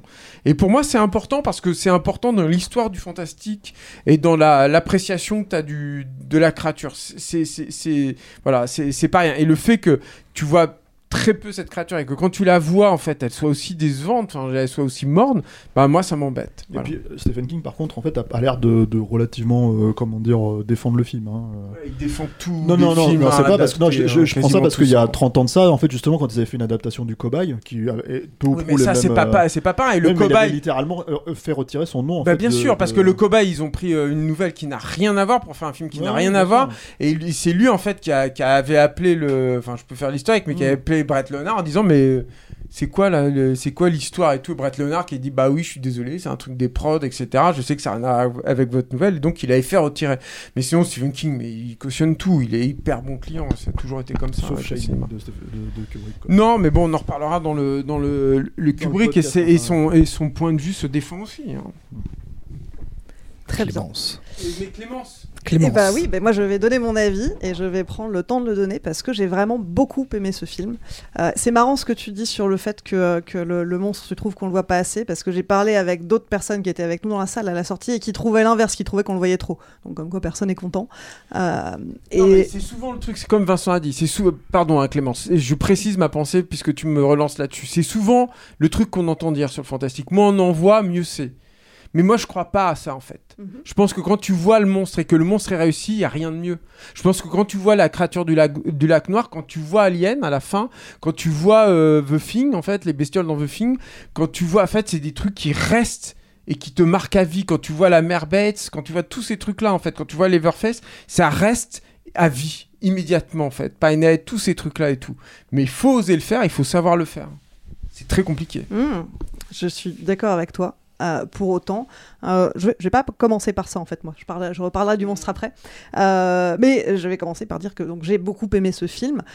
Je trouve pas que ça soit un film qui soit incroyable d'originalité, mais parce que le croque-mitaine en soi, c'est déjà une histoire qui est très classique, et je trouve que le film en soi n'est pas original, il ne réinvente rien, mais je trouve que c'est un très bon classique. Je trouve qu'il est très bien mené, il est très bien fait. Le fait qu'il y ait un body count à zéro, c'est pas pour moi, c'est pas du tout un problème parce que dans ma vision des choses, c'est pas le propos en fait. Je j'y allais pas pour voir euh, un décompte et euh, c'est pas Evil Dead quoi. Parce que tu me regardes en disant ça, donc je vais faire comme Julien, je vais prendre le, le- micro. Non, c'est juste pour dire que moi, en fait, c'est juste mon, côté. euh, euh, pour moi, dans le cinéma d'horreur, en fait, si tu veux, c'est- en fait l'une des noblesses du genre, c'est d'en donner au spectateur en fait pour son argent, tu vois, c'est tout. Mhm. Et quand je dis body count, c'est pas forcément automatiquement que body count, hein, c'est en fait que ce soit, tu vois, euh, je viens de dire, il y a pas de body count particulièrement dans l'exorciste, mais l'exorciste, en fait, la créature pour le coup, tu la vois vraiment aussi. Et c'est-à-dire que t'as tout, tout, tout ce que t'es venu voir, en fait, tout ce que te propose l'exorciste, tu le vois en fait dans le film, quoi. Ce que ça raconte, c'est pas, euh, pour prendre un autre exemple, l'exorcisme d'Emily Rose où t'avais rien de tout ça, quoi. Donc en fait, le truc, c'est que vraiment, en fait, l'idée, c'est quand je parle de zéro body count, c'était vraiment une manière de dire dans le film, en fait, le film ne donne pas de, de trou, il ne, donne pas, il ne donne pas de frayeur, il ne donne pas de mort, il ne donne pas de. de voilà, le fantastique, c'est ça, hein, tu regardes la mort en face. Donc bref, c'est ce que je voulais dire. moi. Bah écoute, alors il y a peut-être euh, une différence de sensibilité entre nous, mais sur moi ça a très bien marché. J'ai vu beaucoup de films d'horreur aussi, et j'en ai vu des très pourris. Euh, et c'est aussi pour ça que moi je trouve qu'il est bien fait là, c'est parce que justement, pour en avoir vu des- beaucoup des très pourris, celui-là, euh, je, je trouve vraiment qu'il se démarque. Euh, déjà parce qu'il est bien construit, je trouve qu'il est intelligent dans sa construction. On a une montée en tension qui se fait très progressivement, qui arrive par les personnages, et c'est pas fait au hasard. D'abord ça arrive par la petite qui a peur du noir. Euh, et, euh, et donc personne ne la croit. Sa sœur ne la croit pas, son père ne la croit pas. De toute façon, ils sont trop occupés à pleurer leur mère. Euh, et, et donc c'est la plus petite, c'est normal qu'elle ait des idées un peu farfelues. Et puis petit à petit, ça va gagner l'ado, qui va finir par croire sa sœur. Euh, L'ado qui est très bien dépeinte, je trouve que le personnage est très bien écrit, c'est elle qui porte le film, hein, c'est elle qu'on voit le plus. Euh, et je trouve que pour une fois, on voit une ado qui est bien représentée, avec les enjeux qu'on pas rencontrer à cet âge-là. C'est-à-dire que faut quand même replacer les choses dans leur contexte. C'est une gamine qui a quoi, 16-17 ans, qui vit la mort de sa mère. Son père ne s'occupe plus d'elle, elle gère sa petite sœur, et en plus, elle doit gérer tous les trucs sociaux qu'on vit au collège à cet âge-là, avec les questions de rejet, d'acceptation, etc. Euh, et les, les enjeux qu'il peut y avoir. Euh, toutes ces luttes personnelles, comment s'intégrer à un groupe, comment se faire des amis. Euh, et pour autant, jamais elle s'enferme dans un rôle de victime. Elle va, euh, alors même qu'elle a la trouille quand elle commence par, quand elle finit par croire sa sœur, elle va toujours continuer par essayer de euh, battre, euh, de, se battre contre ça.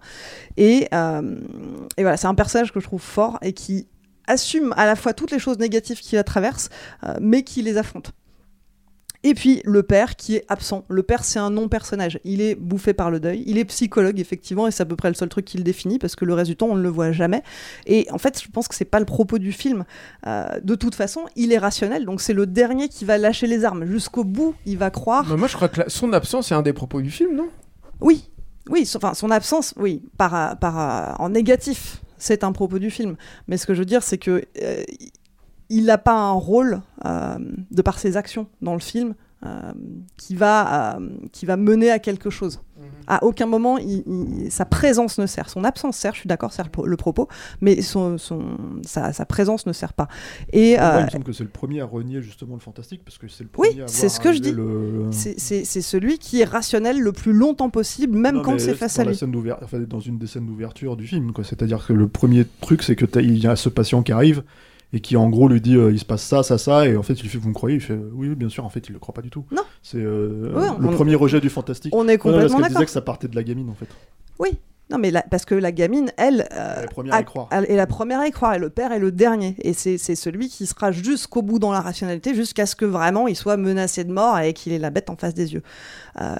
Et le film est construit sur le- le- la, la façon dont le fantastique va traverser ses personnages au fur et à mesure, et la tension monte en même temps, et du coup, le monstre, bah, effectivement, le monstre, soit on le montre, soit on le montre pas, et je trouve que, là aussi c'est mon appréciation personnelle, mais qu'on le dévoile petit à petit, euh, et que au départ, c'est vraiment des coins sombres, on voit, des, on voit vraiment des, des ombres qui passent, on voit ses yeux qui brillent dans la pénombre à peine, et puis après on voit des morceaux de visage, et puis à la fin on le voit vraiment. Et moi personnellement, j'ai pas été déçu. Je lui ai trouvé un petit côté un peu kitsch, je suis d'accord. Euh, ça m'a fait penser un peu à des films, euh, des films d'horreur des années 80, avec cette espèce de, de- de tête dans sa bouche qui sort cette deuxième tête. bien aimé. hein. Euh, mais, mais pour le coup, j'ai pas été déçu parce que j'ai trouvé vraiment le dévoilement progressif et du coup, il n'y avait pas d'effet de surprise, genre waouh, en fait c'est ça et puis je m'attendais pas à ça et euh, j'avais pas, je ne suis pas non plus resté sur la fin en me disant bah j'en ai pas vu assez. Donc moi c'est pas du tout quelque chose qui m'a dérangé, au contraire, je trouvais que ça fonctionnait bien euh, et, euh, et c'était à la hauteur de mes attentes. Et puis au-delà de ça, je trouve que la, la thématique du film, alors voilà, le, le fait que le monstre se balade d'une maison à l'autre. moi, je l'avais compris comme Julien, que finalement, il, il va choisir une nouvelle famille comme victime. Comme Vincent. Oui, comme. il fait chaud. comme, euh, comme Vincent. Euh, et, que, euh, et que voilà, ça parle de deuil, ça parle de la souffrance et de la façon dont on euh, va se battre contre, ou alors on va, on va euh, finalement se faire grignoter par ça petit à petit. Euh, et c'est très bien symbolisé aussi par ces espèces de, de, trucs de moisissure là qui rampent sur les murs et qui prennent possession de la maison, qui décrépit complètement la, la maison dans, la créature, dans laquelle la créature était avant, et qui vient s'installer petit à petit dans cette nouvelle maison. Finalement, pour moi, le monstre, c'est pas juste le personnage du monstre tel qu'on le voit, c'est quelque chose de plus général qui vient s'installer dans l'atmosphère dans laquelle la famille baigne. Euh, et en filigrane. C'est très Stephen King, ça, pour le coup. Et ça, c'est très Stephen King. Et en filigrane, c'est un film qui parle aussi du lien à l'autre. C'est un film qui parle de communication, dans l'absence de communication qu'il peut y avoir entre le père et ses enfants, dans l'absence de communication qu'il peut y avoir entre la fille, l'ado et ses amis, euh, avec sa meilleure amie. Il y a cette scène où sa meilleure amie lui dit non mais viens, on va faire une soirée à la maison. Et qui insiste, parce que depuis le deuil de sa mère, elle ne parle plus à personne, elle s'est renfermée sur elle-même. Et sa pote insiste, et là, on voit son visage qui s'illumine parce que le lien, il est là, parce qu'elle a reconnecté. Et pour moi, c'est un film qui parle de ça aussi, et qui parle bah, d'isolement social. Euh, en même temps. Euh, voilà. Et dernière chose, le film m'a plu aussi parce que c'est un, film bah, qui montre principalement, quasiment exclusivement, des personnages féminins. Le père, donc il est absent. Et finalement, les deux personnages majeurs du film, c'est cet ado, donc qui est, moi je trouve, tout à fait badass et qui à la fois euh, euh, va faire preuve de courage, mais va aussi accepter ses émotions. Euh, et, et la mère de, de la famille précédente, qui est la dernière résistante et qui jusqu'au bout va se battre avec son putain de fusil. Et moi j'ai adoré cette scène. Je l'ai trouvée jouissive parce que justement, elle lâche rien jusqu'au bout. Voilà. C'était mon avis. Et on peut passer au film suivant si vous voulez. Merci Clémence. Merci Clémence. Euh, le dernier film, donc euh, celui-là je ne l'ai pas vu, donc je n'ai pas d'avis dessus. Non, c'est pas le dernier, c'est l'avant-dernier. Ça s'appelle Dernière nuit à Milan et il sort en salle le 7 juin. Euh, c'est réalisé par Andrea Di Stefano, acteur italien passé derrière la caméra depuis une dizaine d'années, notamment avec Paradise Lost et The Informer. Euh, et donc ça raconte l'histoire de Franco Amore, un policier qui, en 35 ans de service, n'a jamais tué personne. Euh, mais la veille de sa retraite, littéralement la nuit qui précède son discours d'adieu, tout va changer. Alors, qui l'a vu Qui ne l'a pas Ouais. vu ici Tout le monde l'a vu, très bien. Non. Alors attendez, ah, la vous avez tous levé en même temps. Faut que tu y ailles, hein. Ceux qui l'ont vu, levez la main, s'il vous plaît. Ok, donc tout le monde sauf Eric. Vincent, c'est toi qui vas commencer. Oh non. Oh non. Euh, J'adore le film, mais euh, je, je comptais pas commencer euh, sur le film. Euh, Pourquoi tu comptais pas commencer Je sais pas, je- Bah je- alors parce que j'ai pas. Bah alors, vas-y. Alors si, alors j'adore le film. Euh, c'est- toi qui m'en as parlé le premier, qui m'a dit c'est vachement bien. J'y suis allé. C'est c'est en effet vachement bien. J'ai été énormément surpris. Je connaissais pas ce réalisateur. C'est euh, d'une manière générale, c'est on pourrait dire que c'est un polar. euh, je vois pas qui ne peut ne pas aimer. euh, si t'aimes le polar, je vois pas, je vois pas comment on peut passer à côté de, ce film-là, quoi. C'est vraiment, euh, c'est vraiment très bien. Ça suit un, personnage de policier euh, intègre euh, à la retraite. qui commet une faute morale et en fait il y a plusieurs théories sur sur le sujet, sur la personnalité du flic, moi je pense qu'au moment où il commet cette faute morale, il accepte un, un job qui va euh, lui rapporter un petit peu d'argent. Lui qui se plaint euh, d'être mal payé euh, au bout de 35 ans de service alors qu'il a toujours été euh, loyal, réglo, euh, etc. Et donc euh, il met beaucoup de temps à accepter de rendre ce service à... euh, de- de- des individus, on va dire. euh, C'est bien voilà. tu, tous les efforts que tu fais pour pas spoiler alors qu'on spoil ici. Oui, non, mais c'est pas ça, c'est. Euh, qu'en fait, tu sais pas trop tu sais vis-à-vis pas des, trop. des businessmen chinois. En Voilà. fait, tu sais pas trop s'ils font partie de la pègre ou pas. Le doute est permis. quand Tu même. sais pas si c'est une petite embrouille C'est un, film aussi sur les faux semblants, voilà. donc. Ok, ok. Mais en tout cas, lui, il hésite euh, énormément et au moment où, euh, où il accepte euh, de convoyer euh, des gens liés euh, à, à, des, à des Chinois qui font sans doute un trafic de quelque chose, mais on sait pas trop. On sait pas trop si c'est une petite embrouille ou une grosse embrouille. Mais euh, le moment où il accepte, euh, moi je pense qu'il sait qu'il est condamné. En fait, il a, il a fauté et il sait qu'il va le, le payer. Et, et donc le film s'emploie ensuite à, à, à montrer euh, l'engrenage de cette euh, faute morale.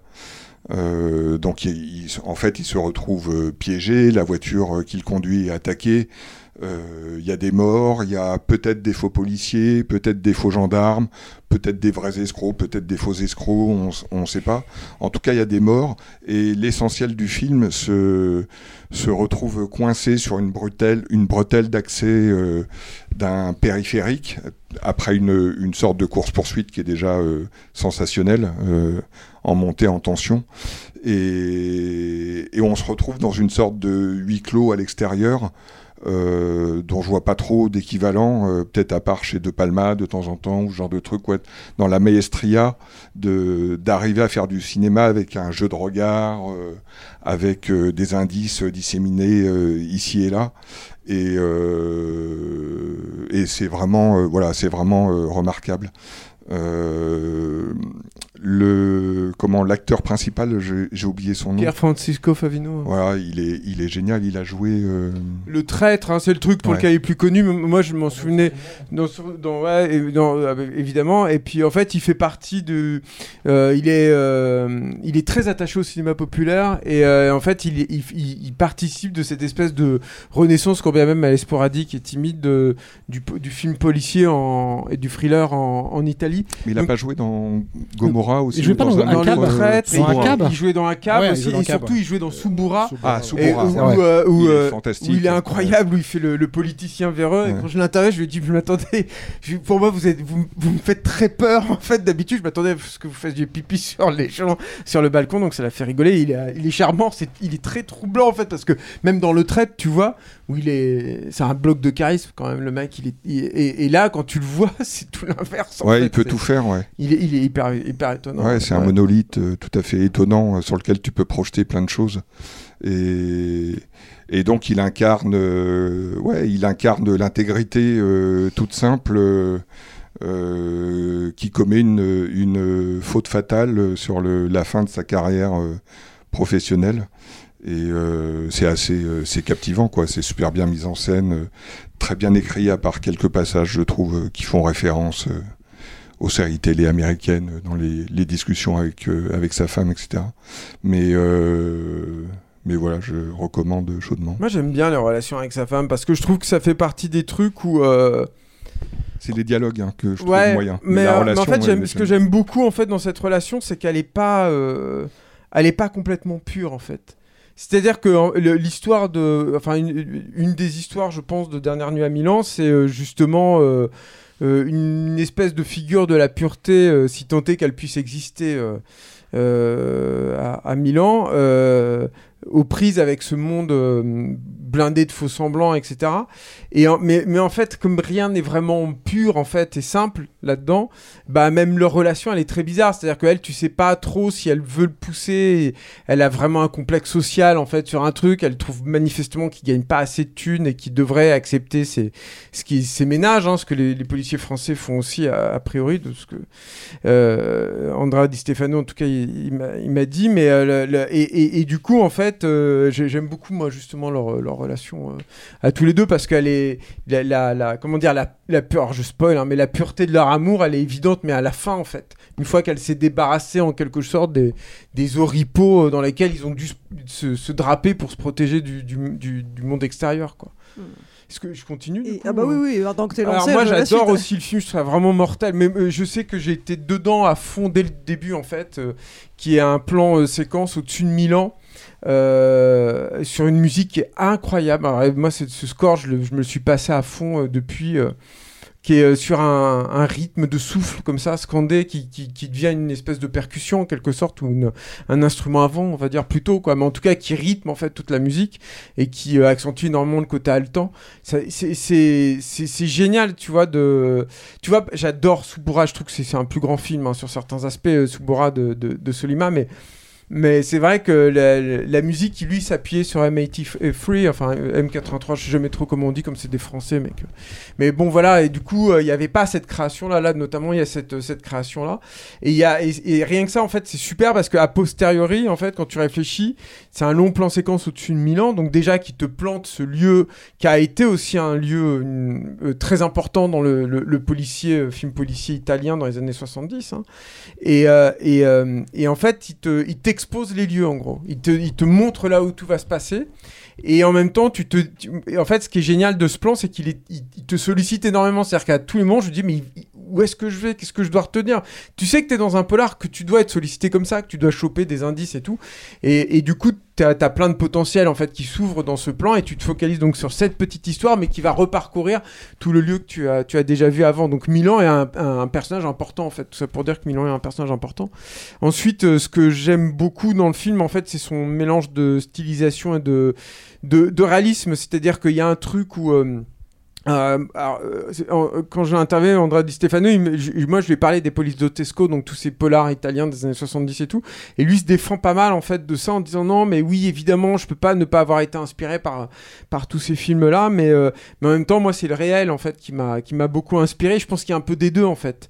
C'est-à-dire que par contre quand tu lui parles de la musique, lui il dit bah oui évidemment là pour le coup on est très inspiré par tout ce cinéma là et tout, et il y a un truc des deux, c'est-à-dire que euh, les, par exemple, les policiers, c'est un truc qui est relativement rare, mais ils disent très clairement leur salaire, en fait, très souvent. Et ça te rajoute un. T'as, le beurre et l'argent du beurre, quelque part. C'est-à-dire que t'as la, la patine du réalisme, et t'as ce truc où tu y crois vraiment, et tu te dis, bah ouais. Comment tu vis en fait dans cette ville avec 1800 euros par mois Enfin, c'est, manifeste, c'est très très très compliqué. Et en même temps, c'est un film, comme l'a dit euh, Vincent, qui est un vrai film de cinéma. C'est-à-dire que cette, ce, passage central sur l'autoroute là, c'est un vrai jeu d'échecs et qui est jouissif comme ça. Moi, ça fait longtemps que j'ai pas vu une scène pareille. Elle s'étale dans le temps. C'est une scène où le, le- héros, en fait, parce que donc ce héros, ah, il faut que j'en parle après du héros, mais, mais en, en gros, t'es sur le héros, il a caché un truc. Et il a tous les, opposants à gauche, à droite. Il a ses propres pions qui manipulent, donc sa femme notamment, des choses comme ça. Donc c'est des personnes, les pions, c'est des personnes que lui, sur lesquelles il, peut avoir une direction, il peut leur dire va ici, va ici, va ici. Et en fonction de ce que les autres personnes peuvent voir, percevoir et tout, lui, il est plus ou moins en danger, ou il peut plus ou moins s'en sortir. Elle est réjouissante en fait, cette scène. Elle est hyper claire en plus. J'ai l'impression que je pourrais la dessiner en fait, dessiner où sont les voitures et tout. C'est rare, c'est tellement agréable, c'est tellement super et tout. Mais je pense que le film te prépare à ça. C'est-à-dire que la scène de poursuite dont a parlé Vincent juste avant, il y a des petites choses en fait qui te montrent que lui, il est en train d'analyser des détails que tu notes pas tout de suite, mais qui vont avoir une importance derrière où tu te dis ah mais oui évidemment la moto elle a fait ça la voiture. Il faut le revoir, en fait. C'est trop c'est trop con quoi. Je- J'aurais dû le voir en fait. En fait, comme lui euh, sait qu'il a fait une faute morale, Bah, il il, est beaucoup vigilant, plus ouais. attentif Hmm. à tout ce qui l'entoure euh, par rapport à un autre flic qui aurait fait ça euh, 30 fois. Quoi. Voilà. Ouais, et- et, et ça, c'est génial, Ça, crée, euh, ça crée une tension euh, démentielle. Quoi. Et ce que j'aime beaucoup, en fait, c'est justement euh, c'est le, le traitement des personnages. Donc, euh, je finirai par Franco Amore, mais, mais ce que j'adore aussi, c'est que, euh, en fait, euh, pendant tout le film, au début, tu te dis, bon, lui, c'est tel archétype. Mais moi, je l'achète parce que j'aime le cinéma de genre, ça me gêne pas, ça. Lui, c'est euh, le parrain, lui, c'est le truc et tout. Et en fait, tout est un peu plus compliqué, tout est un peu plus euh, euh, d'angle, en fait, là-dedans, en fait. Tu sais pas trop, en fait, et, tu révèles, en fait, je les trouve finalement tous très humains. C'est-à-dire que même le, vraiment l'antagoniste principal, en fait, il y a un truc où c'est pas un grand méchant, c'est pas, un peu plus compliqué que ça en fait. Ça, j'aime vraiment beaucoup. Je parlais de la femme tout à l'heure en rebondissant sur ce que disait Vincent, mais voilà. Mais je pense aussi que ça vient de l'écriture de Amore, c'est que la vraie originalité au final du film, c'est que euh, le, héros principal est donc un héros qui n'est pas dans l'action en fait. C'est-à-dire que finalement, c'est quoi un héros de polar? C'est un mec qui avance avec le flingue, c'est l'inspecteur Harry en fait. Et c'est tous les héros du Poliziotesco. C'est-à-dire les, les, les personnages que, que jouait Thomas Millian, c'était des boules d'énergie qui agissaient dans tous les coins, qui violaient, qui machin et tout. Et lui, justement, Amoré, c'est un mec qui a tout pour disparaître, qui cherche à disparaître, c'est-à-dire qu'il se fait charrier tout le temps par tout le monde. Il y a plein qui estiment que c'est un lâche. Donc son principe, effectivement, c'est de n'avoir jamais sorti l'arme de son étude de toute sa carrière. Et c'est, finalement, c'est son seul, c'est sa seule médaille en fait d'honneur en fait dans le truc et tout. Et, euh, j'adore le personnage parce qu'en fait, déjà, en fait, parce que c'est Pierre Francisco Favino et que voilà, il est, il est, c'est un bloc de charisme, hein, le mec, il est incroyable en fait. Bah, tu peux pas euh, retirer ton regard de lui. Il est, il est ouf en fait. Je, vois, j'imagine pas un autre acteur italien en tout cas jouer ce rôle-là aujourd'hui. Ça me semble inimaginable. Et, euh, et j'adore en fait de cette audace d'avoir réussi à planter un, à créer un personnage de polar comme ça en fait. C'est pas évident du tout en fait. C'est pas, euh, enfin peut-être que vous avez d'autres euh, exemples à, à, à- à C'est m'avancer. un peu l'anti. euh, Mais oui, oui, oui, c'est, euh, c'est- voilà, c'est. euh, alors moi, du coup, quand je leur ai parlé du Polizotesco, j'aurais dit c'est un Polizotesco pacifiste en fait. alors ça les faisait rigoler parce que le Polizotesco est tout sauf pacifiste. C'est des, parce que c'était des films tournés en réaction aux années de plomb et en général c'était ou alors de, de vraiment à droite, à droite, ou alors hyper anard, euh, euh, très, très, très véhément. Ouais, puis très violent. Et très violent, etc. Et, et- et justement, c'est, euh, c'est, euh, je, je- je trouve ça excellent. J'ai l'impression que j'ai été un peu confus, que j'ai pas réussi à faire le tour de, de la totalité du film. Mais voilà. Ah, écoute, en tout cas, tu m'as donné, vous m'avez tous les deux donné très envie de le voir. Clairement. Alors, Stéphane. Oui, moi je suis assez d'accord avec eux, avec peut-être deux trois réserves, mais en, en vrai, euh, le truc c'est que c'est des réserves qui sont, enfin, on va dire, euh, c'est-à-dire que en fait, quand t'as quand t'as un film qui est aussi bien huilé en termes de mécanique, c'est que d'un seul coup, en fait, et que tu, tu prends au fur et à mesure où le film se dévoile à toi, en fait, il s'avance et tout. euh, du coup, il y a deux, deux trois moments où t'es obligé de te poser des questions. La plupart du temps, tu le fais pas. C'est-à-dire, le, le truc, c'est que le film te, se laisse, euh, se, se- déroule devant toi et, et- et il est fluide. Et effectivement, en fait, tout ce jeu en fait de mise en place euh, de, de, de huis clos en fait dans, dans, dans l'aire d'autoroute, enfin dans le dans le dans, sur l'autoroute en fait qui est fermé quoi, parce qu'il y a eu ce lieu du crime. euh, comment dire, euh, fonctionne euh, pour moi euh, 95% du temps vraiment bien. Surtout que normalement c'est le genre de truc où tu te dis putain plus tu restes dans l'endroit, plus tu peux voir en fait les, les, limites en fait de ce que de ce que ça raconte et en fait non là-dessus il s'en sort très très bien. Moi les deux trois trucs en fait si tu veux ou sur lesquels je suis un tout petit peu comment dire je mett- je mettrai un bémol c'est que le, film en fait commence euh, s- euh, in media res en fait. C'est-à-dire en gros la scène que tu vois d'ouverture en fait c'est une scène qui se passe plus tard dans l'intrigue. Et du coup je vois pas trop trop l'intérêt.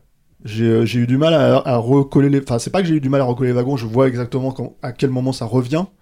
J'ai pas vraiment compris pourquoi c'était fait de cette manière là parce que du coup ça fausse pour moi un truc vis-à-vis du personnage. C'est à dire que en gros euh, ce personnage vertueux je, je, euh, même si euh, je comprends par des moyens détournés que en gros, parce qu'il est très méthodique en fait dans, son côté vertueux justement, c'est-à-dire que qu- à partir du moment où il accepte, enfin je veux dire jusqu'au moment où il est censé accepter le job, c'est-à-dire convoyer, euh, euh, comment dire, deux personnes qui arrivent de l'aéroport pour les emmener d'un point A à un point B, et eux en fait ils convoient eux-mêmes un, un- comment dire une, marchandise quoi. Lui il sait que c'est bizarre, il sait qu'il y a un truc qui va pas là-dedans. Euh, il est très très euh, comment dire euh, méticuleux.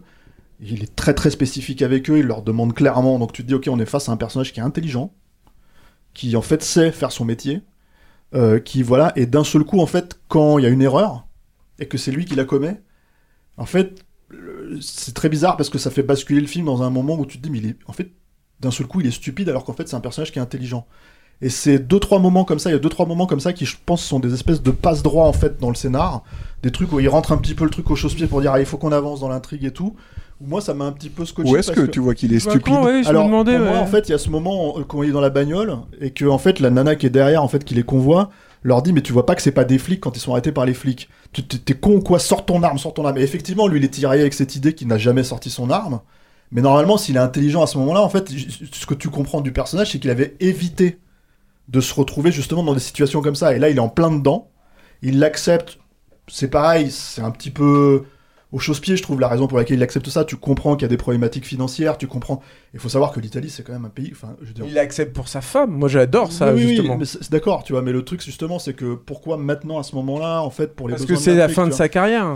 Moi, je trouve que en fait, justement, ça, ça après, il peut plus faire de ménage comme ça, en je fait. pense que ça aurait pu être un petit peu plus, euh, comment dire, euh, amené justement, et d'ailleurs sur le fond social du film, c'est-à-dire qu'en fait vraiment, parce qu'il faut savoir, c'est- c'est- on parle de, euh, de 1800 euros en Italie et tout ça, etc. etc. mais l'Italie, ça fait, ça, fait, ça fait 30 ans en fait que c'est un pays qui est gangréné par la corruption, par la machin, et en fait je trouve que justement, euh, euh, sachant ça, de ce pays-là, je pense qu'ils auraient pu un tout petit peu plus jouer la carte en fait et le mettre en porte-à-faux vis-à-vis de cette carte-là, tu vois, c'est-à-dire de, de ce- cette toile de fond et de dire, attends, lui, il est comme ça, il est incorruptible, parce que le reste du monde, tu vois, et il avance à contre-courant. C'est, en fait, encore une fois, tu le comprends par, par défaut, mais je trouve qu'en fait, il y aurait, ça manquait juste d'une toute petite, euh, voilà. Mais c'est, après, c'est, des problèmes de riches, en fait, j'ai envie de dire, parce que le truc, c'est que t'es en train de te taper un film qui, qui, pour le coup, réussit 90% de ce qu'il entreprend. Ce qui, encore une fois, je veux dire, nous, on rêve d'un film comme ça en France. Donc, euh, on n'en a pas. Je veux dire, il faut aussi dire ce que c'est, c'est-à-dire que c'est un film qui coûte 10 millions d'euros, euh, ce qui est un budget conséquent pour un film de genre européen, ok, mais pas assez en fait pour un film comme ça. Faut le dire parce que c'est quand même un film qui est ambitieux. Je trouve effectivement moins ambitieux si on doit faire une comparaison avec Subora, mais parce que sur le papier en fait, Subora ça traite de toutes les couches de la société italienne quoi. Là, là c'est vraiment spécifiquement un c'est c'est pas c'est pas euh, négatif hein, ce que je veux dire mais spécifiquement un exercice de style plus plus quoi. C'est à dire que vraiment lui ce qui l'intéresse c'est la mécanique en fait de suspense c'est la mécanique de de, de, de, de ce qu'il raconte et tout quoi. Et donc en fait ces deux trois petits moments là en fait c'est juste ces deux trois petits moments là où du coup je, je me dis mais c'est dommage parce qu'en fait il y a une telle fluidité en fait dans le film par ailleurs que en fait c'est ces deux trois moments là où d'un seul coup je me retrouve à questionner un film que normalement je prends émotionnellement. C'est-à-dire qu'en fait, euh, et quand je dis émotionnellement, c'est émotionnellement dans la mise en scène, émotionnellement dans l'écriture et émotionnellement effectivement dans le fonctionnement des personnages qui est plus ou moins voilà ce que dit Julien sur le rapport avec sa femme il est réel en fait dans le film il fonctionne vraiment bien. C'est-à-dire qu'il y a tout un truc où tu normalement ça pourrait être une pièce rapportée surtout dans ce genre de film et tout ça etc etc un peu tu vois rentrer au chausse-pied pas du tout. Y compris dans la façon dont il l'implique euh, physiquement dans l'action en fait si tu veux quand il lui demande d'aller chercher justement ce, ce, ce- paquet cette de marchandise diamants, en fait ouais. ce paquet de diamants qu'il a jeté en l'air et que, et que et qui lui seul sait où il est. Or c'est tout l'enjeu c'est que la plupart des gens qui sont autour de cette, scène de crime veulent récupérer les diamants en question, quoi. Et d'ailleurs, c'est même le truc qui est assez marrant, c'est que c'est finalement une, une, euh, euh, euh, une somme petite en fait. C'est du gagne petit en fait. C'est ça aussi le truc, c'est que et ça, en fait, je pense que ça aurait été, ça aurait été bien de le mettre un tout petit peu plus en avant avec bah, la problématique de tu vis dans cette société italienne qui en fait encore une fois en fait nous et euh, je veux dire on, se plaint dans notre pays et, à juste titre hein, je veux dire on est clairement en train de partir dans les mêmes dérives euh, mais cette dérive là en, Italie elle existe depuis 20 ans minimum quoi donc euh, c'est- un pays où physiquement quand tu vas à Rome, ça se voit en fait. En fait, la corruption se voit sur les sur sur cet hôpital qui a été dont on a détourné les fonds et qui, qui sera jamais terminé, sur ce genre de choses, etc., etc. Donc du coup, je pense que en fait, il y a tous ces petits trucs là où je pense que euh, je dirais que, mais c'est encore une fois, c'est un défaut qui est pas vraiment un défaut hein, dans le film. hein. Si vous voulez voir un super polar, c'est un super polar quoi. Euh, euh, mais euh, c'est ce truc où tu te dis ça manque un tout petit peu peut-être de recul vis-à-vis de la société italienne pour pouvoir en fait mettre ça de manière un petit peu plus claire, en tout cas l'étendre au reste du monde, quoi, rendre, ça un petit peu plus universel. Mais après bon, voilà, encore une fois, c'est un film qui, comment dire, fonctionne, fonctionne sur sa mécanique, la musique dont on, parlait Julien aussi, c'est une super musique qui effectivement renvoie à un espèce de truc euh, euh, mauriconien, mais qui a aussi en fait un aspect métronomique. Donc en fait, si tu veux, et émotionnel en fait dans les dans les deux temps. Donc en fait, elle participe du suspense aussi. Il y a tout un tas de trucs comme ça qui sont hyper, euh, comment dire, euh, galvanisants quoi. En fait, à la fin quoi. Malgré ces tout petits trucs de voilà où j'aurais aimé que ça soit un tout petit peu plus fluide et un petit peu plus travaillé de plus. Je peux, je peux rajouter un tout petit truc.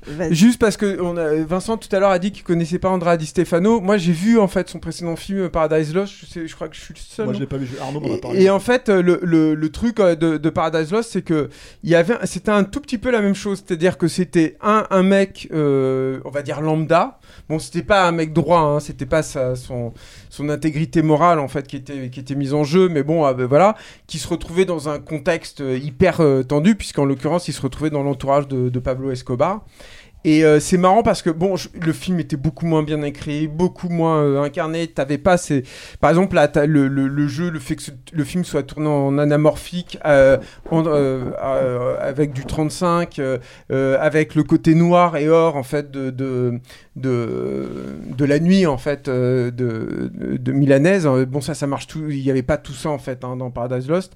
Mais le, le gros truc en fait, c'est que l'héros était euh, joué par Josh Hutcherson, qui je pense hein, peut rejoindre la, la- grande famille des flaques.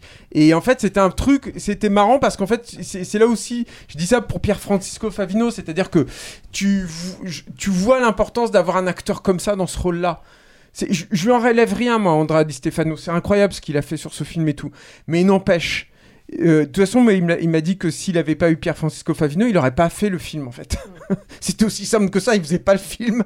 Et je pense qu'effectivement, c'est rare en fait. Je trouve qu'à Saltan, on dit ça, euh, qu'on se focalise autant sur Oui, un comédien. C'est très très rare. Mais, je pense que autant. lui, il, mais il porte le film un truc de dingue. Je, je, je- même en France, j'arrive pas à voir un autre comédien qui aurait cette capacité à jouer un, un- un- un personnage qui a tout pour disparaître de l'écran et que et en même temps tu ne vois que lui qui a très peu de dialogue, s'exprime et se confie très peu et en même temps tu te tu vois que il réfléchit tout le temps, qu'il y a un truc qui vient du traître, hein, je pense moi. Mais mais en même temps tu vois qu'il il- ça cogite là-dedans, que c'est en train de fumer et tout là. Et, et, euh, et je, je- voilà, du coup je voulais rajouter ce petit truc. Très bien. Bah, si vous voulez vous faire votre propre avis sur Dernière Nuit à Milan, il sort en salle le 7 juin. Moi, clairement, je vais y aller. Le dernier film dont on parle aujourd'hui pour boucler cet épisode, c'est Dans un autre genre, Transformers Rise of the Beast, sorti en salle également le 7 juin, euh, réalisé par Steven Caple Jr., euh, à qui on doit déjà The Land et Creed 2. Euh, donc ce Transformer-là, c'est le septième film de la saga, suite de Bumblebee, sorti en 2018. Euh, le premier d'une nouvelle trilogie, produite par Paramount. Le film s'inspire particulièrement de la série d'animation Anime Mutant. Alors pour cet épisode, retour en 94, ça fait quelques années qu'Optimus Prime et ses copains roulent des mécaniques sur Terre, grâce à l'aide... Oh, oui, oh. oui j'ai soigné mon intro. grâce à l'aide inopinée de deux humains, ils vont découvrir les traces d'une ancienne faction de Transformers, les Maximals, et ensemble ils feront face à leurs Les indé... Maximo, Maximo, non Moi j'ai les Un Maximals Maximal, avec... des Maximo, non Je sais pas, Oh. non Bon. Ensemble. Il est déjà endormi, Vincent. Ah oui. Il est déjà en train de dormir. Je, J'ai je- chaud. je fais juste, je fais juste ma dernière chaud. Je vais blague et exploser je vous laisse en Non, non, vas-y, pardon, vas-y. euh, pardon. Ensemble, donc, les Transformers, les Maximals, ils euh, et les humains, ils feront face à leurs indéboulonnables ennemis, les Decepticons. Merci. Moi aussi, je peux faire des Ah, blagues. parce que c'est même pas les Decepticons dans le film. Ah ben.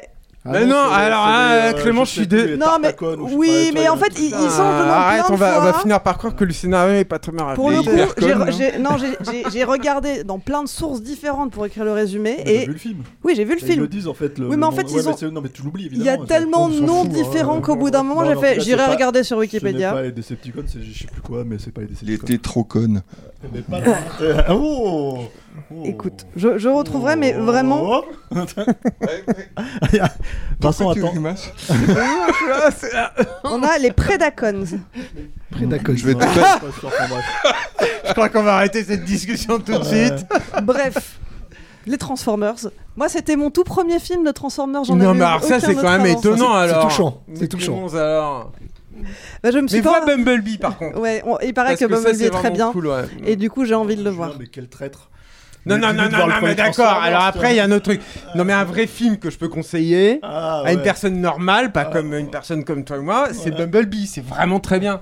C'est réalisé par Travis Knight. C'est sympathique. C'est un, c'est une espèce de Amblin. euh, Tu vois, il y a beaucoup de, de Amblin wannabe, si j'ose dire, euh, aujourd'hui, euh, depuis quelques années, en fait, euh, au cinéma et tout. Donc, c'est ces divertissements populaires, familiaux des années 80, tout ça. Bah, moi, je trouve qu'il re- il, il saisit un peu de, cette, de cet état d'esprit. C'est tout, c'est très honnête. Bumblebee. hein. Bumblebee. Bumblebee. Ok. Est-ce que tu essayes de me dire en filigrane que, en revanche, Ah mais alors ça c'est de la merde. C'est- euh, je veux dire non mais c'est ce, ce dernier il a chié. c'était C'est-à-dire pas en que filigrane alors non ce qui, est- ce qui est ce qui est moi ce qui est intéressant c'est que quand tu sors de cette merde très bien. euh, de chiottes hein euh, Non, mais l'enchaînement était magnifique. Je Non, crois non. que je vais me le repasser plusieurs fois. Non, non, mais quand tu sors de ce truc de chiottes, au moins tu te dis. Il y a de la noblesse chez Michael Bay. et je parle, hein, de. Je parle pas de la noblesse dans le 1 ou des trucs où il essaye encore de faire des personnages. Non, je te parle de la noblesse quand il y a John Turturro euh, qui est euh, sur la pyramide d'Égypte et il est derrière le. Le, couilles le, du- le, le, couilles du- le, le, du le, Transformer. le- le- le Transformer géant, puis il est derrière, il dit Ah, je suis derrière les couilles du Transformer. C'est Et effectivement, t'as Devastator. de- Devastator, c'est ça. Donc voilà, c'est ça. Il y a de la noblesse. Parce que là, en fait, alors le truc, c'est que. Pourquoi aussi je parlais de Bumblebee, c'est que je pense.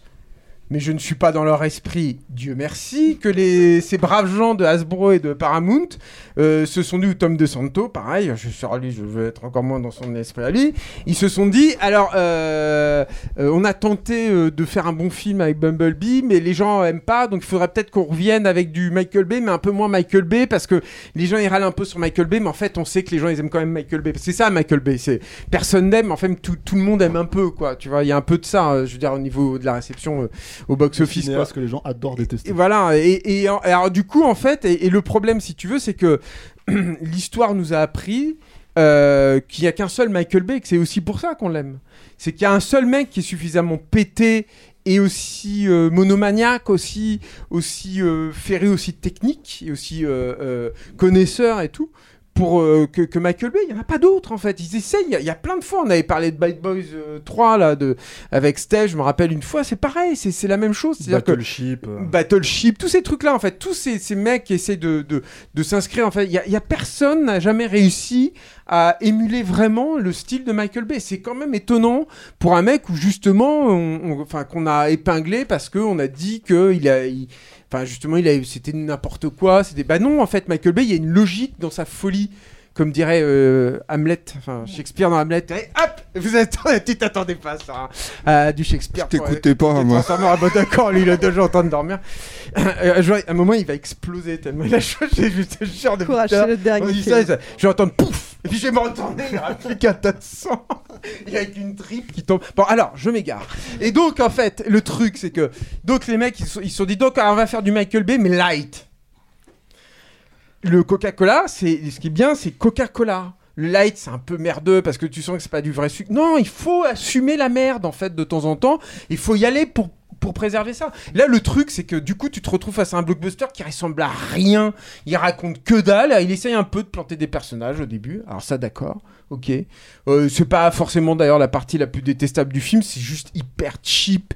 Et finalement, c'est tellement pas payant en fait. euh, au, au final que bon, bah, quand tu sors du film, tu t'en fous un peu quoi. Mais quand tu vois l'exposition, tu dis ah tiens, des personnages dans un Transformer, c'est bizarre. J'étais pas habitué quoi. D'habitude, je- j'étais juste habitué à voir John Turturro derrière les couilles d'un- gros Transformers. Donc voilà, c'était ça un peu les personnages des, des précédents films. Et euh, donc voilà, ils essaient de. Et après, ouais, ils font. Dans Bumblebee, il y a des persos quand même. Ah oui, non, mais je parle pas de Bumblebee, je le mets à part. Tac. Mais le, et, après, et le, le, et après, en fait, donc ils font du sous Michael Bay et du sous de chez sous. C'est-à-dire que t'as, plus rien, en fait. C'est le désert. En fait, c'est dingue. Il y a plus rien, quoi. C'est-à-dire, c'est, c'est, t'as, t'as pas de plan iconique. Moi, il y a un gros singe au début. Mon fils, il veut le voir. Il a vu le gros singe, là. Hier, je, lui ai dit, il me dit, ouais. Je ne suis pas son fils. Ouais, ouais, non, mais hier, Parce que moi, je voulais le voir aussi parce qu'il y avait un non, singe, et en plus, avec, euh, il se trouve qu'avec euh, avec lui, on, se rêve, euh, on- on- quand on a des discussions, on a des bonnes discussions père-fils. Mais euh, de- du coup, on se dit, mais alors ton Robogence, toi, ce serait quoi? Alors lui, serait un ninja d'une banalité extrême. hein. J'aime mon fils, mais quand même, des fois, il pourrait faire des efforts. Mais moi, c'était un gorille géant, justement, tu vois. Donc en fait, quand on a vu l'abondance, il lançait des bananes explosives et tout. Donc quand on a vu l'abondance avec ses stars, on s'est dit, ouais, putain, Ouais, c'est cool. En- avec un costume en métal. Voilà, mais en fait, là, il est, pas, il est même pas là. Je lui ai dit hier, je lui ai dit, mais il est même pas là. Ouais, ça, ça c'est triste. Mais il est même pas là. Alors, t'as pas de plan iconique. Surtout quand les scènes d'action. Tu te fais blouser par la scène d'ouverture parce que moi, quand la scène d'ouverture arrive, c'est le singe. Ouais, Donc bah tu ouais. dis, putain, Il ça va va être tout le là. film comme ça Non. bah non. Ah, Et donc voilà, et euh, il se gratte pas les fesses, tu vois. Et, les trucs Ça, de ça t'a manqué, Mais hein. Non, mais c'est vrai quand même. Et alors, le truc, c'est que. Bah, Michael Bay serait gratté les fesses. bah ça c'est sûr. Il aurait fait comme ça et tout. Il aurait pété Ça aurait été trop bien. Il y aurait, il y aurait une petite puce Transformers qui serait sortie. Non, c'est pas toi, dans, dans je sais plus quel euh, King Kong qui disait Oh, non, qui se gratte les fesses quand même, c'est vraiment pas Ouais, mais classe. en fait, non, non, mais, non, mais évidemment, mais parce que les- le- là c'est King Kong, là c'est pas King Kong. Mais non, on là c'est un, Transformers.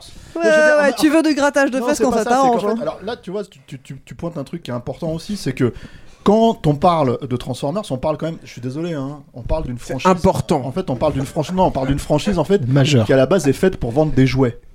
King Kong, c'est une créature mythologique du cinéma.